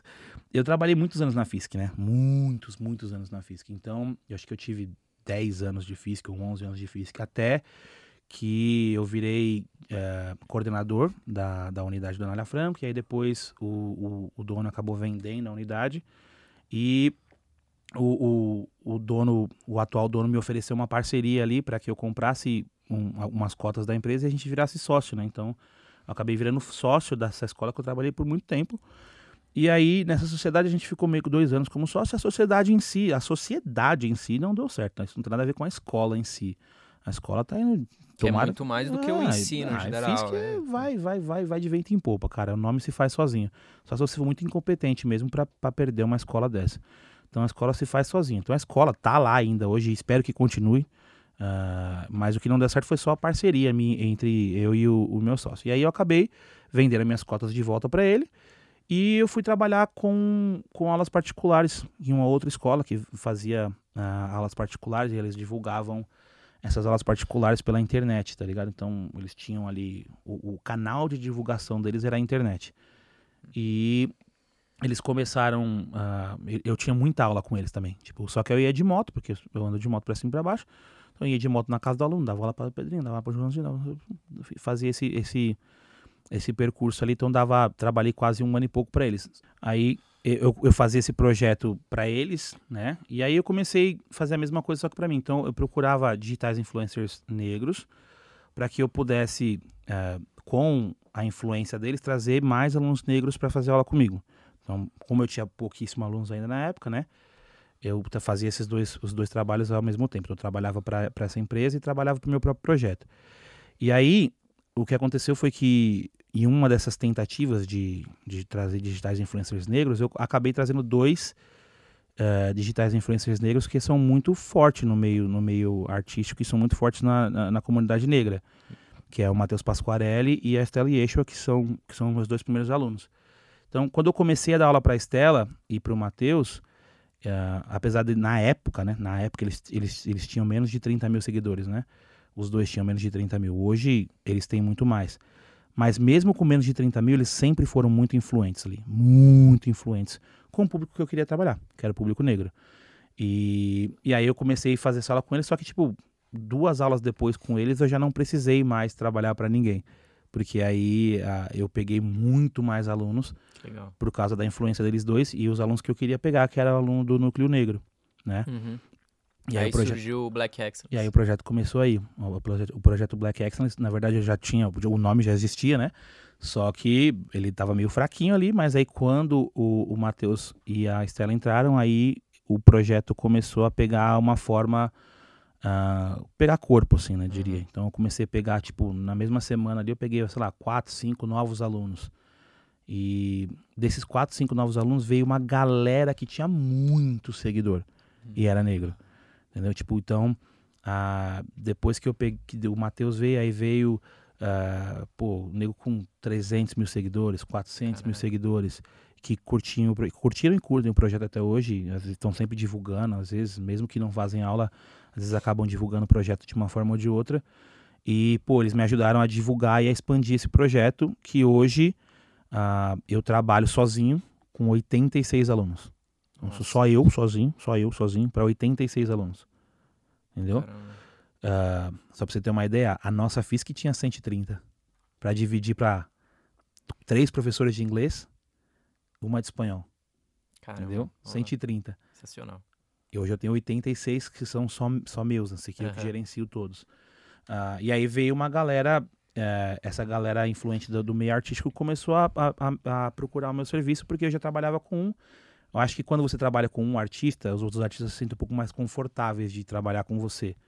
Talvez seja isso que aconteça. E aí veio um outro, aí veio outro, aí veio outro, uhum. e aí eu acabei trabalhando com vários artistas negros, né? Uhum. Hoje, hoje eu trabalho com bastante artistas negros. Uh, um projeto me levou a conhecer pessoas que eu nunca pensei que fosse conhecer. Falar com pessoas que eu nunca pensei que fosse falar, sabe? E aí o projeto cresceu nesse sentido. Aí hoje eu faço as duas coisas. Eu trabalho uh, com bastante artistas negros do meio artístico, mas trabalho com bastante aluno que não é do meio artístico, né? Uhum. Aluno que não é do meio artístico, até porque uh, são duas formas de trabalhar diferentes. E o, geralmente o aluno que, que é do meio artístico, ele tem um, uma agenda diferente. Às vezes ele faz essa semana, semana que vem ele já não pode fazer, às vezes tem que trocar de horário. O aluno que não, ele já é um pouco mais fixo, né? Ele tem o horário dele fixo ali, bonitinho. Às vezes tem que cancelar também, mas é, é bem mais difícil que isso acontecer do que os alunos do meio artístico, né? E os alunos do meio artístico uh, abraçam o projeto e me ajudam a divulgar sempre, né? Então não é muito incomum de você ver eles divulgando meu projeto ou, ou me marcando de, de alguma forma ali. Ah, o teacher, isso aqui. Às vezes, como eu sou muito zoeiro, o César já fez, ele já fez ela comigo, ele tá ligado. Como eu sou muito zoeiro, eles também levam isso. Os alunos também levam isso. Então, às vezes, eles estão cantando tudo errado, me marca. Eu acho da hora. eu Sim, acho da sim. hora. Eu acho é isso. É Não, e isso, você tem faz uns errar. conteúdos muito bons. Inclusive, a gente deixar o Instagram aqui pro pessoal seguir. Sim. E o seu, o seu nome no Instagram, se eu não me engano, não o, o arroba, né? Mas é aquele teacher dos rios, né? Uhum. Isso. Eu ia até te perguntar também, o, você fazia esse conteúdo assim, você botar mais a sua cara, era uma parada de, tipo, mais de estratégia ou mais natural pra você? Porque eu acho isso um diferencial muito legal de seu e de outras pessoas que fazem também, veio né? depois, veio depois trabalhando com eles. Aham. Porque então, quando eu comecei a trabalhar com eles, por exemplo, a minha cara só aparecia quando eles filmavam. Sim, sim. Se você for ver o começo do projeto, eu nunca meti a minha cara eu mesmo. E aí eu sempre, tipo, eu falo, ah, mano, não é pra mim, eu não consigo fazer isso não, pá. E aí eu sempre tenho alunos que falam, não, faz lá, pô, não dá nada, tenta, faz o primeiro, como é que você... Mas, é, tipo, faz e posta. Se você olhar, você não vai postar, faz e posta. Porque se você for ficar olhando, você não vai postar. E aí, eu, eu- uma vez eu fui nessa, falei, tá, vou fazer e vou postar. Eu fiz e postei. E aí, deu certo. Tipo, deu certo no sentido que eu digo, porque na época eu tinha, sei lá, vai, 1.700 seguidores. Uhum. E aí, às vezes eu tinha o alcance do, do Reels deu 10 mil. Tipo, como é que, né? Com 1.700, 10 mil. Desses 10 mil, você ganha, sei lá, 30 seguidores. Desses 30 seguidores, dois viram clientes.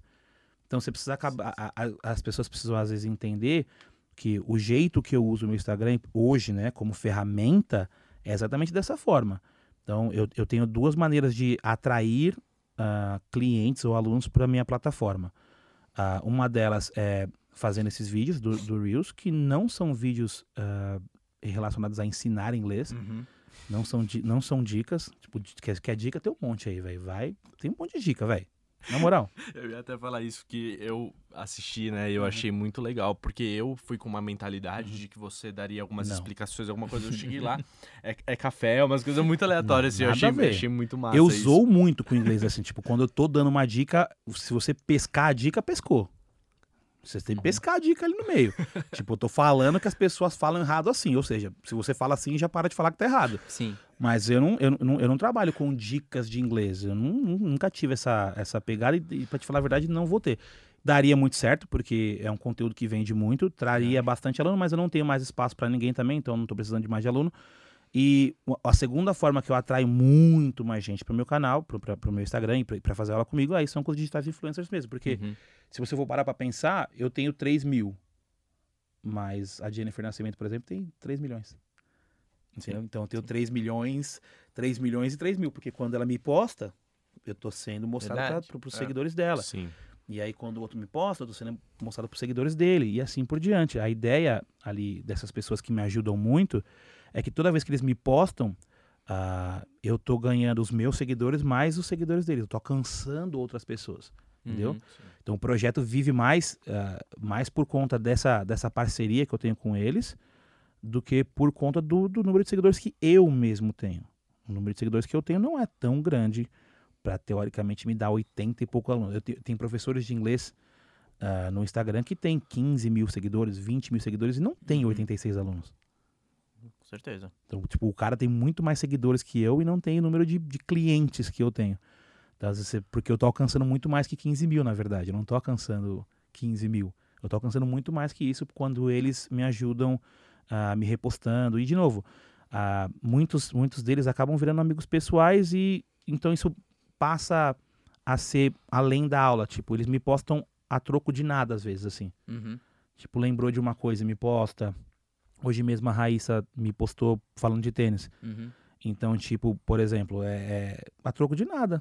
Entendeu? Ela, é- ela lembrou de mim e me, me postou. Esse tipo de post pô, me impulsionam pra caramba. Me impulsionam muito, muito, muito, muito. E aí, tipo, a cada post que eles fazem, por exemplo, só pra vocês terem uma ideia, vai, a pessoa X fez um post hoje. Pelo menos uma pessoa vai vir perguntar sobre o curso. Não quer dizer que fecha, não quer dizer que não fecha, mas vai vir perguntar sobre o curso, vai. Uhum. Então hoje eu trabalho com 86 e eu tenho uma lista de espera. E essa lista de espera é grande, cara. Não é uma lista de espera pequenininha. Eu, falo, deve ter uns 20 alunos ali esperando para fazer aula comigo. Demais. O que acontece é que quando vaga um, vaga um horário, eu mando ali para essa lista. Quem puder, que, que couber naquele horário, às vezes pega o horário legal, porque às vezes vaga o horário da tarde. Não é todo mundo que pode. É, os horários, tipo, antes das nove, depois das seis, dificilmente vaga. Mas na meiuca da tarde ali, às vezes acaba vagando. Aí eu mando pro pessoal, o pessoal, se puder pegar, pega. Então tem, fora esses alunos que eu tenho, ainda tem uma lista de espera de pessoas que querem fazer aula comigo. Uh, dessa lista de espera, diria que, sei lá, 80% também são alunos negros, que é a ideia do projeto, né? Sempre foi assim. E eu ia falar para você explicar, assim, que às vezes o pessoal vem perguntar uhum. como que é o curso, como que você explica, assim, na prática, como que é? É, na verdade, a, a Black Excellence nasceu, a Black Excellence nasceu porque, de novo, como eu fui muitos anos professor uh, de, de franquia, trabalhei em outras franquias, uh, o, o, ensino de inglês ele é muito elitista de várias formas, né? A começar pelo preço. E eu não vou, e aqui eu não estou nem dizendo que o meu preço é menor do que o das escolas, tá? Não é, na verdade. Mas uh, ele é muito mais acessível do que uma aula particular normal. Então ele vai ser mais caro que a escola, mas ainda assim às vezes é mais barato do que uma aula particular uh, normal.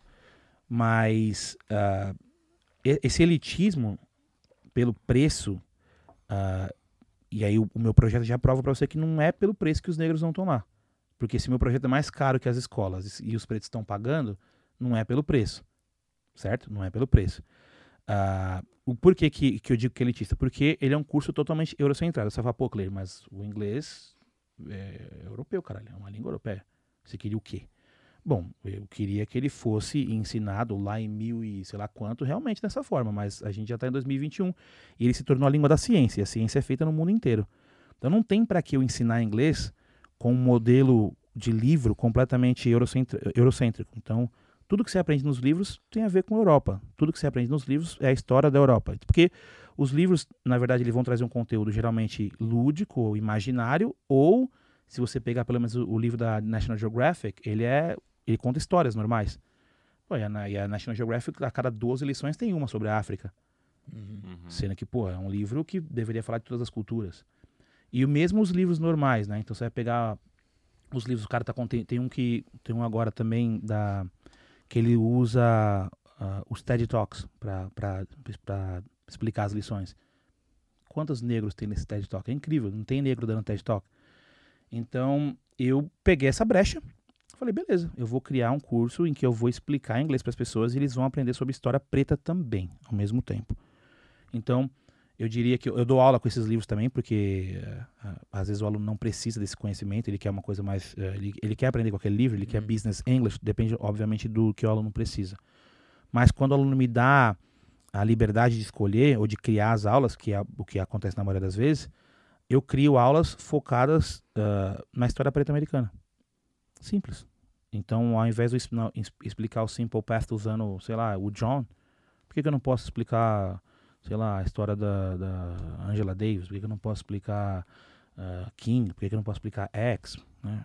Então, eu vou criando várias aulas usando uh, a negritude como base para que eu crie essas aulas e os pontos gramaticais e de listening e tudo mais, só que usando a história preta. E é isso que atrai a grande maioria das pessoas, porque é isso que as escolas não oferecem. Ah, a cultura inglesa agora tem até uma comercial lá que tem uma menina preta. Porra, sério, essa é a inclusão? Tem uma menina preta no comercial? E aí quando você vai fazer a aula, cadê a professora preta? Não tem. E o coordenador preto? Não tem. E o diretor preto? Não tem. Muitas vezes não tem nenhum aluno, Nenhum né? aluno preto, geralmente é só você. Então, é, é, sempre foi um ambiente, eu não vou dizer que, obviamente, não há, não há um ambiente de exclusão, porque se você não pode fazer, mas é um ambiente que, que você vai acabar se excluindo porque aquilo não fala com você. É um ambiente que fala com você, não, não são tópicos que falam com você, não são tópicos que falam do que te interessa. Então você acaba uh, saindo. Mesmo quando você entra, você acaba Sente desistindo. Que não pertence, né? é, você acaba desistindo do curso porque você acaba vendo que aquilo não fala com você. Então, a, a, importância de ter não só um professor preto, mas que fale sobre negritude. Não, não precisa ser todas as aulas, mas muitas aulas a gente vai falar sobre negritude, sim. Uh, principalmente da negritude americana. Ah, mas por que você não fala da brasileira? Porque aí daria dois trabalhos para mim. Porque eu teria que pegar o tópico em português e traduzir para o inglês para criar um material para falar de uma coisa que é. que explicar uma coisa que é de lá. Então, estou explicando cultura negra americana. Eu não estou explicando cultura negra brasileira. Uh, até porque cultura negra brasileira, se você quiser, você tem material em português uhum. para você fazer isso. Uh, agora, em inglês você não tem. Então, o meu trabalho é justamente facilitar essa ponte uh, da história negra americana para você fazer a sua correlação com a história negra brasileira. E aí fica a seu critério. Uh, mas é exatamente isso que o projeto faz. A Black Excellence ela vai trazer inglês uh, pra, para as pessoas pretas, com foco no ensino da história preta também. Hum. Simples. Então, uh, eu vou explicar tópicos gramaticais simples, que todas, desde, desde a primeira aula até a última, a gente vai aprender uh, coisas sobre negritude. Por exemplo, você estudou inglês, você também estudou.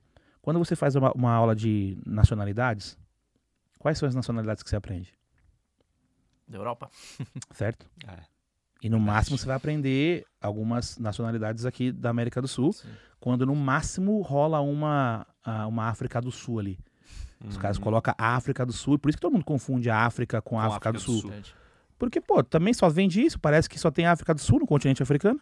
Uhum. E aí, na minha aula de, de, na minha aula de países ou nacionalidades, que eu também tenho essa aula, você tem que ter, né? Eu desenvolvo o currículo igual à, matriz europeia mesmo, sigo o mesmo, mesmo de conteúdo, né, que eles têm. Eu falo dos de, são 53 ou 52 países na África, eu falo de todos eles quase tanto o, o, o, país quanto a nacionalidade. E aí tem uma aula que eu vou falar sobre umas curiosidades deles também. Mas. Foge daquele padrão de Japão, é, Estados Unidos. Por que, que eu preciso falar sobre isso? Porque já tem em todos os lugares, você já vai aprender em quase todos os lugares. Então, Sim. Então, obviamente, até vou dar, mas eu vou te trazer vários países da África também. Porque tem muito país lá que você precisa saber que existe país e a nacionalidade. Né? E uma, uma, por que, que eu preciso criar? Aí você pega país e nacionalidade de qualquer livro, você pode, pode pesquisar você mesmo. Você vai falar, pouco ler tá mentindo. Pesquisa lá. Pega um livro que tenha pelo menos cinco países da África. Não, não tem. Não tem. Os caras, tipo, parece que não existe África. Entendeu? Hum. Então, simples. Aí você vai pegar, o cara vai contar. Geralmente, quando a gente começa a estudar Simple Past, a gente precisa estudar uma coisa que aconteceu no passado. Uhum. E aí você sempre vai falar sobre alguém.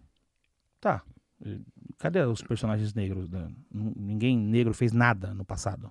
É isso Não, que você tá me dizendo. Eu acho muito interessante isso, porque eu lembro, eu lembro de pouca coisa assim do que eu aprendia, mas quando eu estudei lá, nem hum. isso era abordado lá.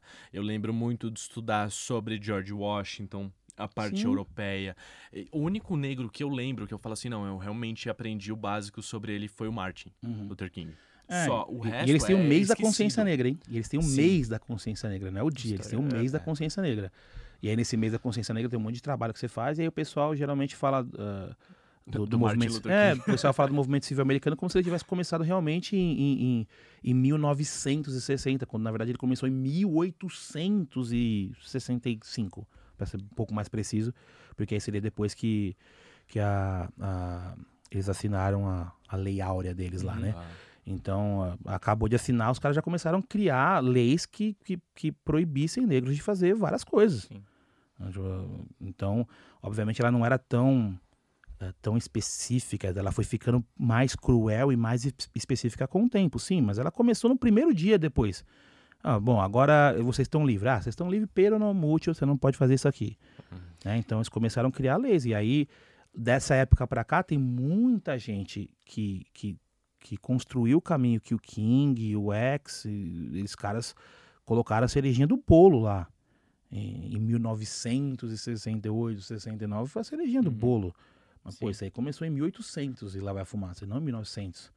Então, no meu curso, eu, fa eu, eu faço questão de explicar quem são essas pessoas que estavam trabalhando antes deles. Uhum. Né? Quem estava trabalhando antes desse, dessa, dessa rapaziada aí, né? Então, tipo, hoje mesmo antes de vir pra cá, dei uma aula sobre Ida B. Wells. E aí, quem foi a Ida B. Wells? Vocês sabem? Não, né? Tá vendo? Então, a ideia é, tipo, explicar a, é, uma rapaziada que veio antes uh, de 1960 e que, uhum. que é tão ou mais importante do que essa rapaziada de agora, que obviamente tem toda a importância tudo mais, mas como todo mundo já sabe, eles vão ser os, os últimos do curso. Uhum. Todo mundo já sabe. Todo mundo já sabe. Você já viu. Você conhece Watchmen? O filme que teve a série também? Que é, o Watchmen é com uma mulher. Pelo menos que eu vi aqui um, um fundo amarelo escrito Watchmen. Isso, isso, a série é com ela hum. mesmo. E eu vou contar essa história de forma muito, muito rasa, porque eu não lembro tanto dos nomes. Mas a, basicamente a história assim, é uma HQ, né? Que depois virou uhum. filme, virou série e contam a história de um grupo de heróis mais no mundo real, assim, uhum. trata de uns temas bem mais realistas, né? E aí um deles, que foi o primeiro no caso, ele era um cara negro em pô, não vou saber o ano, mas na época assim, ele que a Ku Klux Klan tava mais uhum. forte lá uhum. nessa época e tal, e ele foi o primeiro policial do da cidade lá, que não era branco, né? Então imagina como que era. E a aí... Ku Klux Klan também nasceu em 1865, velho. É, então Bem velhinha também. Sim, já, vixe. E aí nessa. Aí ele vira um dos heróis, tudo que ele usa meio que um saco no rosto e tudo, só que ele pinta o rosto dele de branco. Uhum. Porque senão o pessoal não ia, tipo, ver o cara. É o Rorschach? Não, não, Não. é o. Pô, não lembro o nome. Pessoal talvez a correr de super-herói se ele tivesse carro. É, então. Você ia correr de super-herói. É, mas Pô, tô é pra te salvar, o pessoal ia correr dele. É, mas é bem isso. E é sinistro. Você, você ia gostar dessa série. E como que você se sente vendo pessoas assim que a gente goste ou não delas são relevantes numa, na estrutura que a gente vive, tipo um vice-presidente, esse tipo de coisa, falando que não existe racismo no Brasil ou que racismo no Brasil não é tudo isso? Qual que é o seu sentimento, assim? Ah, mas, pra mim que, que trabalho com, com a negritude e que precisa estudar muito a negritude americana para poder criar meus materiais, não é surpreendente. Até porque a gente não estuda nada. Então, um cara falar uma abobrinha dessa é normal. É porque não estuda nada mesmo. Não sabe de nada. É que nem pseudocientista que fala de ciência sem saber de ciência. é- Qualquer pessoa que fala sem conhecimento de causa vai falar umas abobrinhas dessa Uhum. mesmo. Então, não é surpreendente. Agora, é, é, quando ele acaba se tornando presidente né, da República, aí a gente fica um pouco mais preocupado, Preocupado. porque essas, é, tanto essa fala quanto as atitudes acabam tendo uma, um impacto direto na nossa vida, né? E aí você entra com esse discurso de que não existe, e aí você vê, por exemplo, a foto da XP com 50 ela vai fumaça homens brancos e duas mulheres e nenhum negro. E num país que nem o nosso, que a porcentagem é o Exatamente. quê? Então, Mais quando você, quando 50%, você, né? quando você não vê problema nisso, ah, você, quando você não vê problema na foto, eh, os caras tomaram algumas medidas lá que eu posso até posso até não concordar com as medidas, né? Mas quando você olha para a foto e você não enxerga o problema, aí a gente tem um problema, Porra. né? As medidas que foram tomadas, se for judicial, essa eu não sei, as medidas.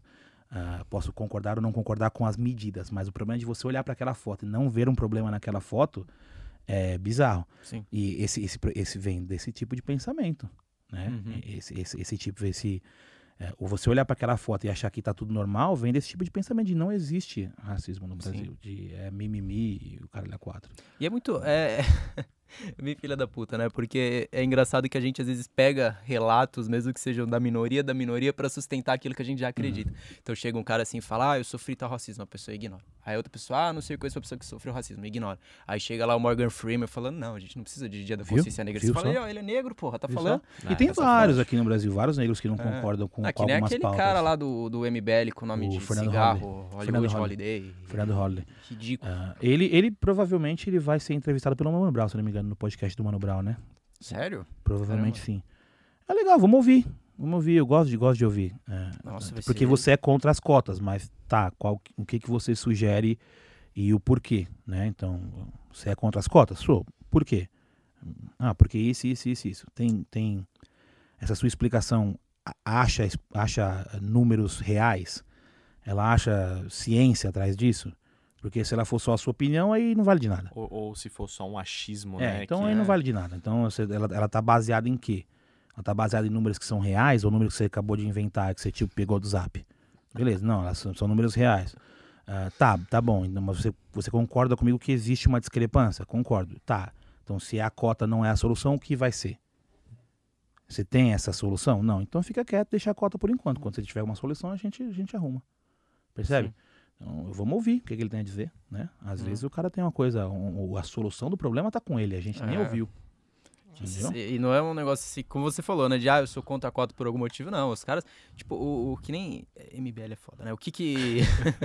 o é Kim doído. Kataguri lá fazer post pra defender blackface. Tipo, mano, o que que você... O que, que você Sabe, sabe sobre blackface? Quieto, Entendeu? mano. O que, que é. você sabe sobre É, blackface? é um negócio que, assim, tipo, às vezes a gente tem uns casos muito absurdos, né? Que sempre que nem o do George Floyd. Que Sim, sim, sim. essas paradas, infelizmente, já é lógico que a gente tem que combater, mas vai ter sempre gente filha da puta pra fazer esse tipo de merda. Só que o problema sistema é é racista, mas tem você racista dentro do defende, sistema. Exatamente. Tipo, eu nem sei se é um pensamento que faz muito sentido assim, mas às vezes incomoda mais do que o que eu falei. Um policial matou uma pessoa negra. Isso é uma merda, mas Hum. isso o pior é toda a gente tentando passar pano, toda aquela, Exato.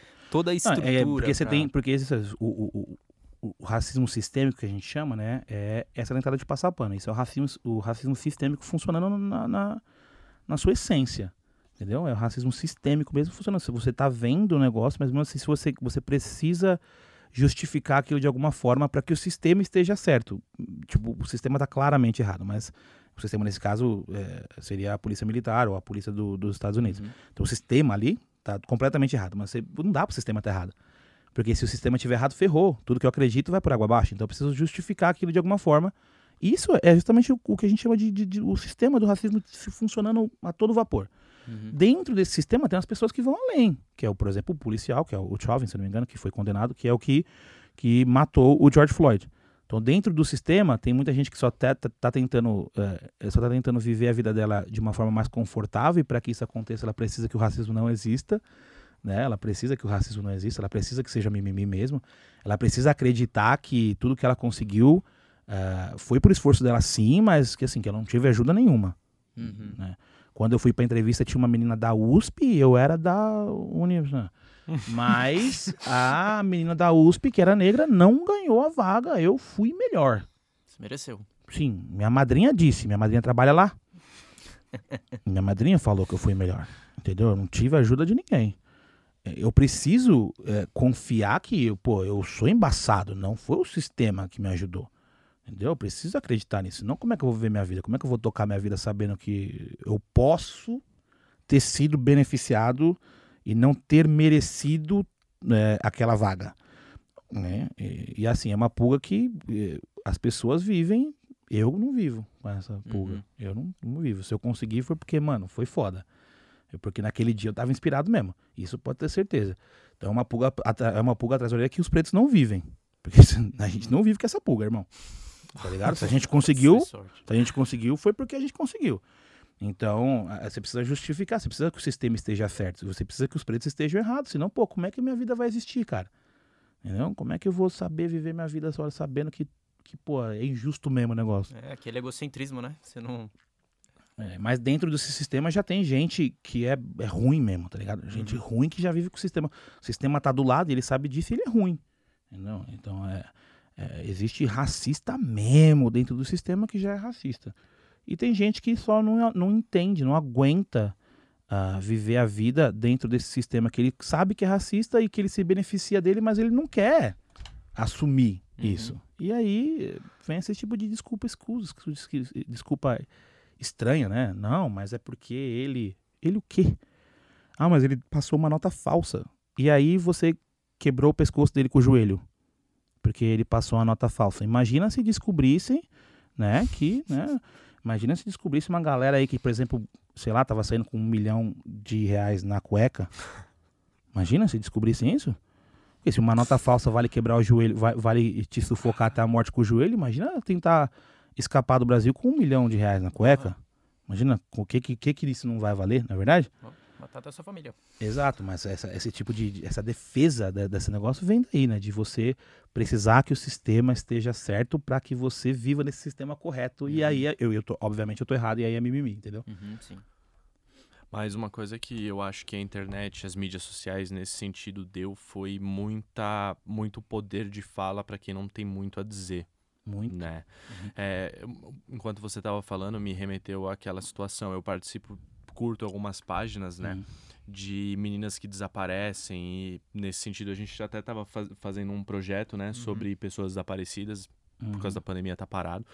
Mas eu, eu vejo as notícias assim e os comentários, sabe? Ah, foi passar o final de semana na casa do namorado. Ah, nove não, meses depois você, vê precisa, o presente. Tipo, você, você não... precisa justificar aquilo, pra, porque senão o sistema tá fudido. Como que eu vou viver num lugar desse? Você precisa justificar, cara. É. Não, é o tanto que nem quando aconteceu aquele caso da Marielle, o tanto de notícia falsa, que inclusive esses filha da puta do MBL que colocaram antes de da notícia precisa, falsa estar no hype. Você precisa justificar você, aquilo. É, é muito... A ideia, a ideia de justificar o negócio é tipo justamente porque, pô, se você realmente entende que o sistema ele está causando dano a um grupo específico de pessoas e que você de uma forma ou de outra se beneficia desse sistema, e aí você, pô, como é que você vai viver agora? Como é que você vai viver agora sabendo que você talvez não seja tão bom quanto você pensa que você é? Cara, você tem muita gente que é foda. E, e pronto, ele seria foda nesse sistema ou em qualquer outro. Uhum. Mas tem muita gente medíocre aí, velho. Muita gente medíocre. Muita. E ocupando cargo de gente que é foda e não tá lá, tá ligado? Tem muita gente medíocre, ocupando cargo que, que não deveria ocupar, justamente porque o sistema é, é meio, meio, meio falho. Então você precisa Meio você- falho, isso é gentil. é, é um sistema de merda e aí você precisa justificar isso de alguma forma, né? Então você precisa justificar mortes injustificáveis pra dar razão pro sistema, porque se o, se o sistema perde a razão, já era. Aí ferrou. É, fica no... Precisa ser confortável, né, pra pessoa. Exato. Você precisa é, precisa ser confortável pra você, senão fica difícil. E fala um pouquinho da sua outra tatu, do, do outro braço, que tem a da Black Excellence. É, aqui essa tatu, é, é, geralmente eu falo que é o, é o braço do ser, né? É o braço do ser e o braço do gostar. Não tem como eu não ser preto, eu sempre vou ser preto. tá eu posso optar por gostar de tênis ou não. Agora, preto eu sempre vou ser, não vai ter jeito. Sim. tá? Então eu chamo esse braço de braço do ser, na verdade, né? Porque ah, esse daqui meio que conta meio que conta a minha história. Então é o peão preto, que a gente sabe que teoricamente aí, né, é a peça mais fraca do tabuleiro. Uhum. Eu não acho, porque eu jogo xadrez, eu não acho que ela seja mais fraca, mas teoricamente ela é a peça mais fraca do tabuleiro. E aí aqui eu vou ter o rei branco, e aí nesse caso o rei branco seria o sistema, e aí nesse caso eu derrubei o sistema. né? Então o peão preto derrubando o sistema branco no tabuleiro que é a vida. A bússola só representa a minha família aqui, né? Que é seu norte e tudo mais, sua família. Então aqui seria tipo um homem preto vencendo o sistema, que é o rei branco no tabuleiro da vida. Essa tatu aqui fui eu que desenhei, aí eu passei pro meu, pro meu tatuador e ele deu a ideia da bússola. Ele deu a ideia da bússola. Aham. Ah, eu já tinha feito isso aqui, ele deu a ideia da bússola, ele passou. Essa daqui é o nome do projeto, Black Excellence, tá até novinha, fiz novinha. quarta-feira. Ah, esse aqui é o Tom Smith, que competiu nas Olimpíadas do México, e aí ele fez aquele gesto emblemático na, na Olimpíada, né? Uhum. E 4P, que é poder para o povo preto. Então esse braço aqui é o que eu sou, é o que eu faço, eu milito por essa causa aqui. Né? E aqui tem hip hop também, que, pô, se, se você quiser alguma coisa mais militante que isso, me fala. Existe alguma coisa mais militante que o hip hop? Não tem. O hip hop é a coisa mais militante que existe no mundo preto. Então hip hop, aí tem esses 4, o 4P, e ainda vou fechar esse braço com mais, com mais coisas que eu sou. E aí Aham. esse daqui é as coisas que eu gosto, né? Por enquanto só tem o, o, o tênis, mas eu vou fazer o café aqui, que nem ele mesmo falou. Vou fazer um café, uma, uma xícara de café aqui e tudo mais. Vou fazer bem aqui, assim, uma xícara de café. Da hora. Vou fazer. Aí Essa tatuazinha, mas ela tem tudo a ver com o projeto mesmo, essa, essa, essa ideia, mas que tem a ver com, com, a, com a minha luta mesmo, né? Que é o que eu faço. Uhum. Muito louco. Ah, essa tatu ainda eu vou colocar mais aqui. Só que, como eu mesmo faço, eu preciso ir tendo mais ideias, né? Aham. Eu preciso ter mais ideias, Sim, tipo, bolar sim, mais sim. ideias aqui pra, tipo, o que, que eu vou colocar aqui, o que, que eu vou colocar aqui, o que eu vou colocar aqui. Então, como eu mesmo vou bolando as ideias aqui, eu vou. ah, preciso bolar mais umas ideias pra fechar esse braço aqui, mas eu vou fechar esse braço todinho ainda. Da hora. Graças a gente tava falando desse negócio de não odiar segunda-feira, eu tenho uma no peito que faz uma certa referência a isso também. né? Ao ódio da segunda? É, não exatamente, mas é de. Assim, de estar no seu, no seu caminho e tudo Uhum. isso, né? É, é um conceito, assim, é Freedom 35 que tá, que Uhum. tá escrito. E originalmente é de uma série que não tinha muito a ver com isso, assim, porque era um plano pra eles se aposentarem aos 35 anos. Uhum. Que envolvia plantar muita maconha e vender. Mas enfim. Pô, é legal, o plano que dá, dá certo, dá certo. Sim, sim. Trailer Park Boys, inclusive, recomendo. E aí depois isso foi meio que tendo uma releitura, assim, né? Entendendo que Freedom não era necessariamente estar aposentado ou não, mas estar onde você deveria estar no seu caminho e tal. 35. E, é, os 35 é mais por causa do nome, eu não penso num, num prazo exatamente, mas eu acho interessante também, porque, né? É, é aquilo que a gente até comentou sobre isso algumas vezes em outros programas, né? Que a gente normaliza muitas coisas e, e isso faz mal, porque a gente comentou hoje aqui também, Uhum. né? Pra nossa saúde, que nem você falou que vai te dar uma, uma gastrite, alguma Vai- coisa assim, né? uma gastrite então, aí, pô, Presta atenção. é, a gente chega uma hora, né, que normalizar esse tanto de coisa faz mal pra gente fisicamente também, né? Então, por isso do. É, mas o do 35 número. sempre foi uma, uma, uma meta pra mim também.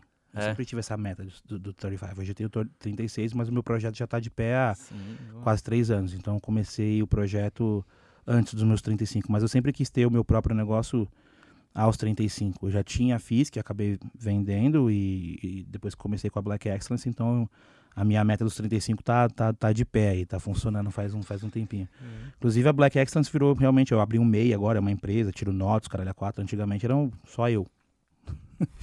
Era eu. Hoje eu tiro nota, então, dá pra trabalhar com outras empresas.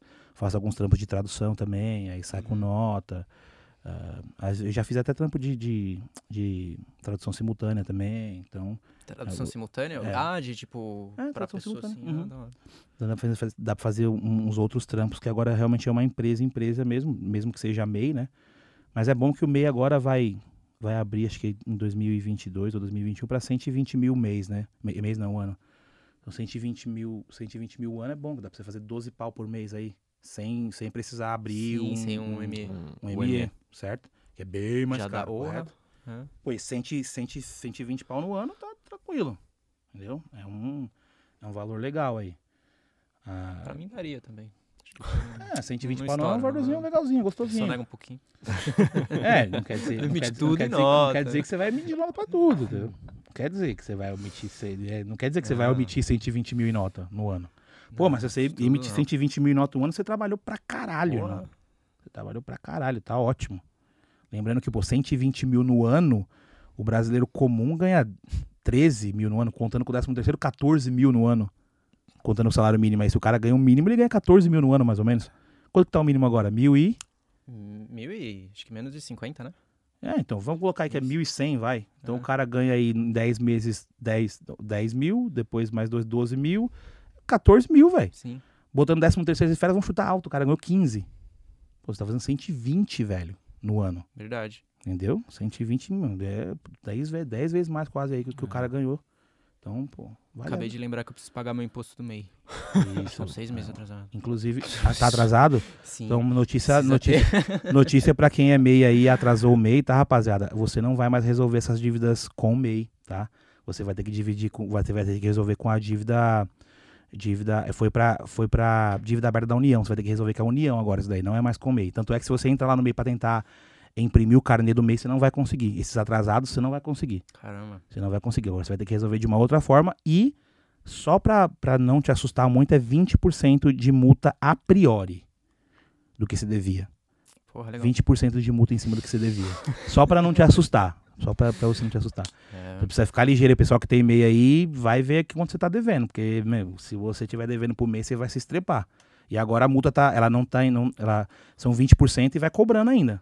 Vai aumentando. sim, sim. Ah, então já vai ver logo. Se você tem aí seis meses Não, atrasado, eu meio ano tenho. atrasado. Seis meses eu acho que não tenho, não, mas eu tenho uns três meses. É, precisa ver, às vezes, eu não sei quanto tempo eles estão cobrando como multa, multa mesmo e Sim, tudo mais. sim, sim, sim. Mas você vai ter que dar uma regularizada e não vai ser comer. Se você tentar entrar lá e tentar imprimir o MEI e não sair, já sabe, filhão. E já prepara o bolsinho que é 20% em cima de cada boleto. Então, 60, não sei quanto que é o seu 60 mais 20, 60 mais 20, 60 mais 20. Se for 3, né? Agora, se você tiver com 10 atrasado, 20 Não, atrasado, 10, aí já não tanto, sei, irmão. Aí é melhor fechar. E pra fechar, você precisa pagar, viu? Sim. Pra fechar, você precisa pagar. O bagulho não é assim também, não, bagunçado. Pra fechar, você precisa pagar o mêsinho lá. Então, Verdade. Mó fita. igual, igual- igual a gringa lá que, que fala: Não, Brasil, 150 mil pessoas. A fita. alemã lá. É, mó fita. Demais. E como o nosso apresentador Henrique não está aqui, eu vou substituir ele hoje na, na nossa pergunta. É uma pergunta que ele faz para Hum. todo entrevistado, né? Cleir, o que você hoje falaria pro, pro Cleir de 10 anos atrás? Um conselho, alguma coisa que, que você gostaria de, de comunicar? É, eu acho que é, é aquilo que a gente já falou lá no começo, né? Irmão, vai dar certo não. nem, nem, nem vai. Irmão, o bagulho não vai dar certo. Já muda. Você tem, essa- tá ligado essa ideia que você tem na cabeça aí? Segue ela. Se você começar antes, você vai lucrar antes. Essa que você tá fazendo agora não vai dar certo. Você não é todo mundo. Nem, nem vai. Não vai que vai dar ruim. Entendeu? Eu já falaria exatamente aquilo que a gente falou no começo. O seu caminho vai ser alternativo, irmão. Não vai ser o mesmo caminho de todo mundo. Não, vai ser o mesmo caminho de todo mundo que você estudou, que foi pra faculdade, trabalha pra empresa grande. Esse é preto, né? Os outros caras são tudo branco. Os outros caras são tudo branco, né? É, o seu caminho não vai ser muito igual ao deles. Então eu já falaria, irmão, pega a esquerda ali. Pega a esquerda. Boa resposta específica. né? Tem gente que às vezes responde alguma coisa mais. Tipo, ah, eu não falaria nada.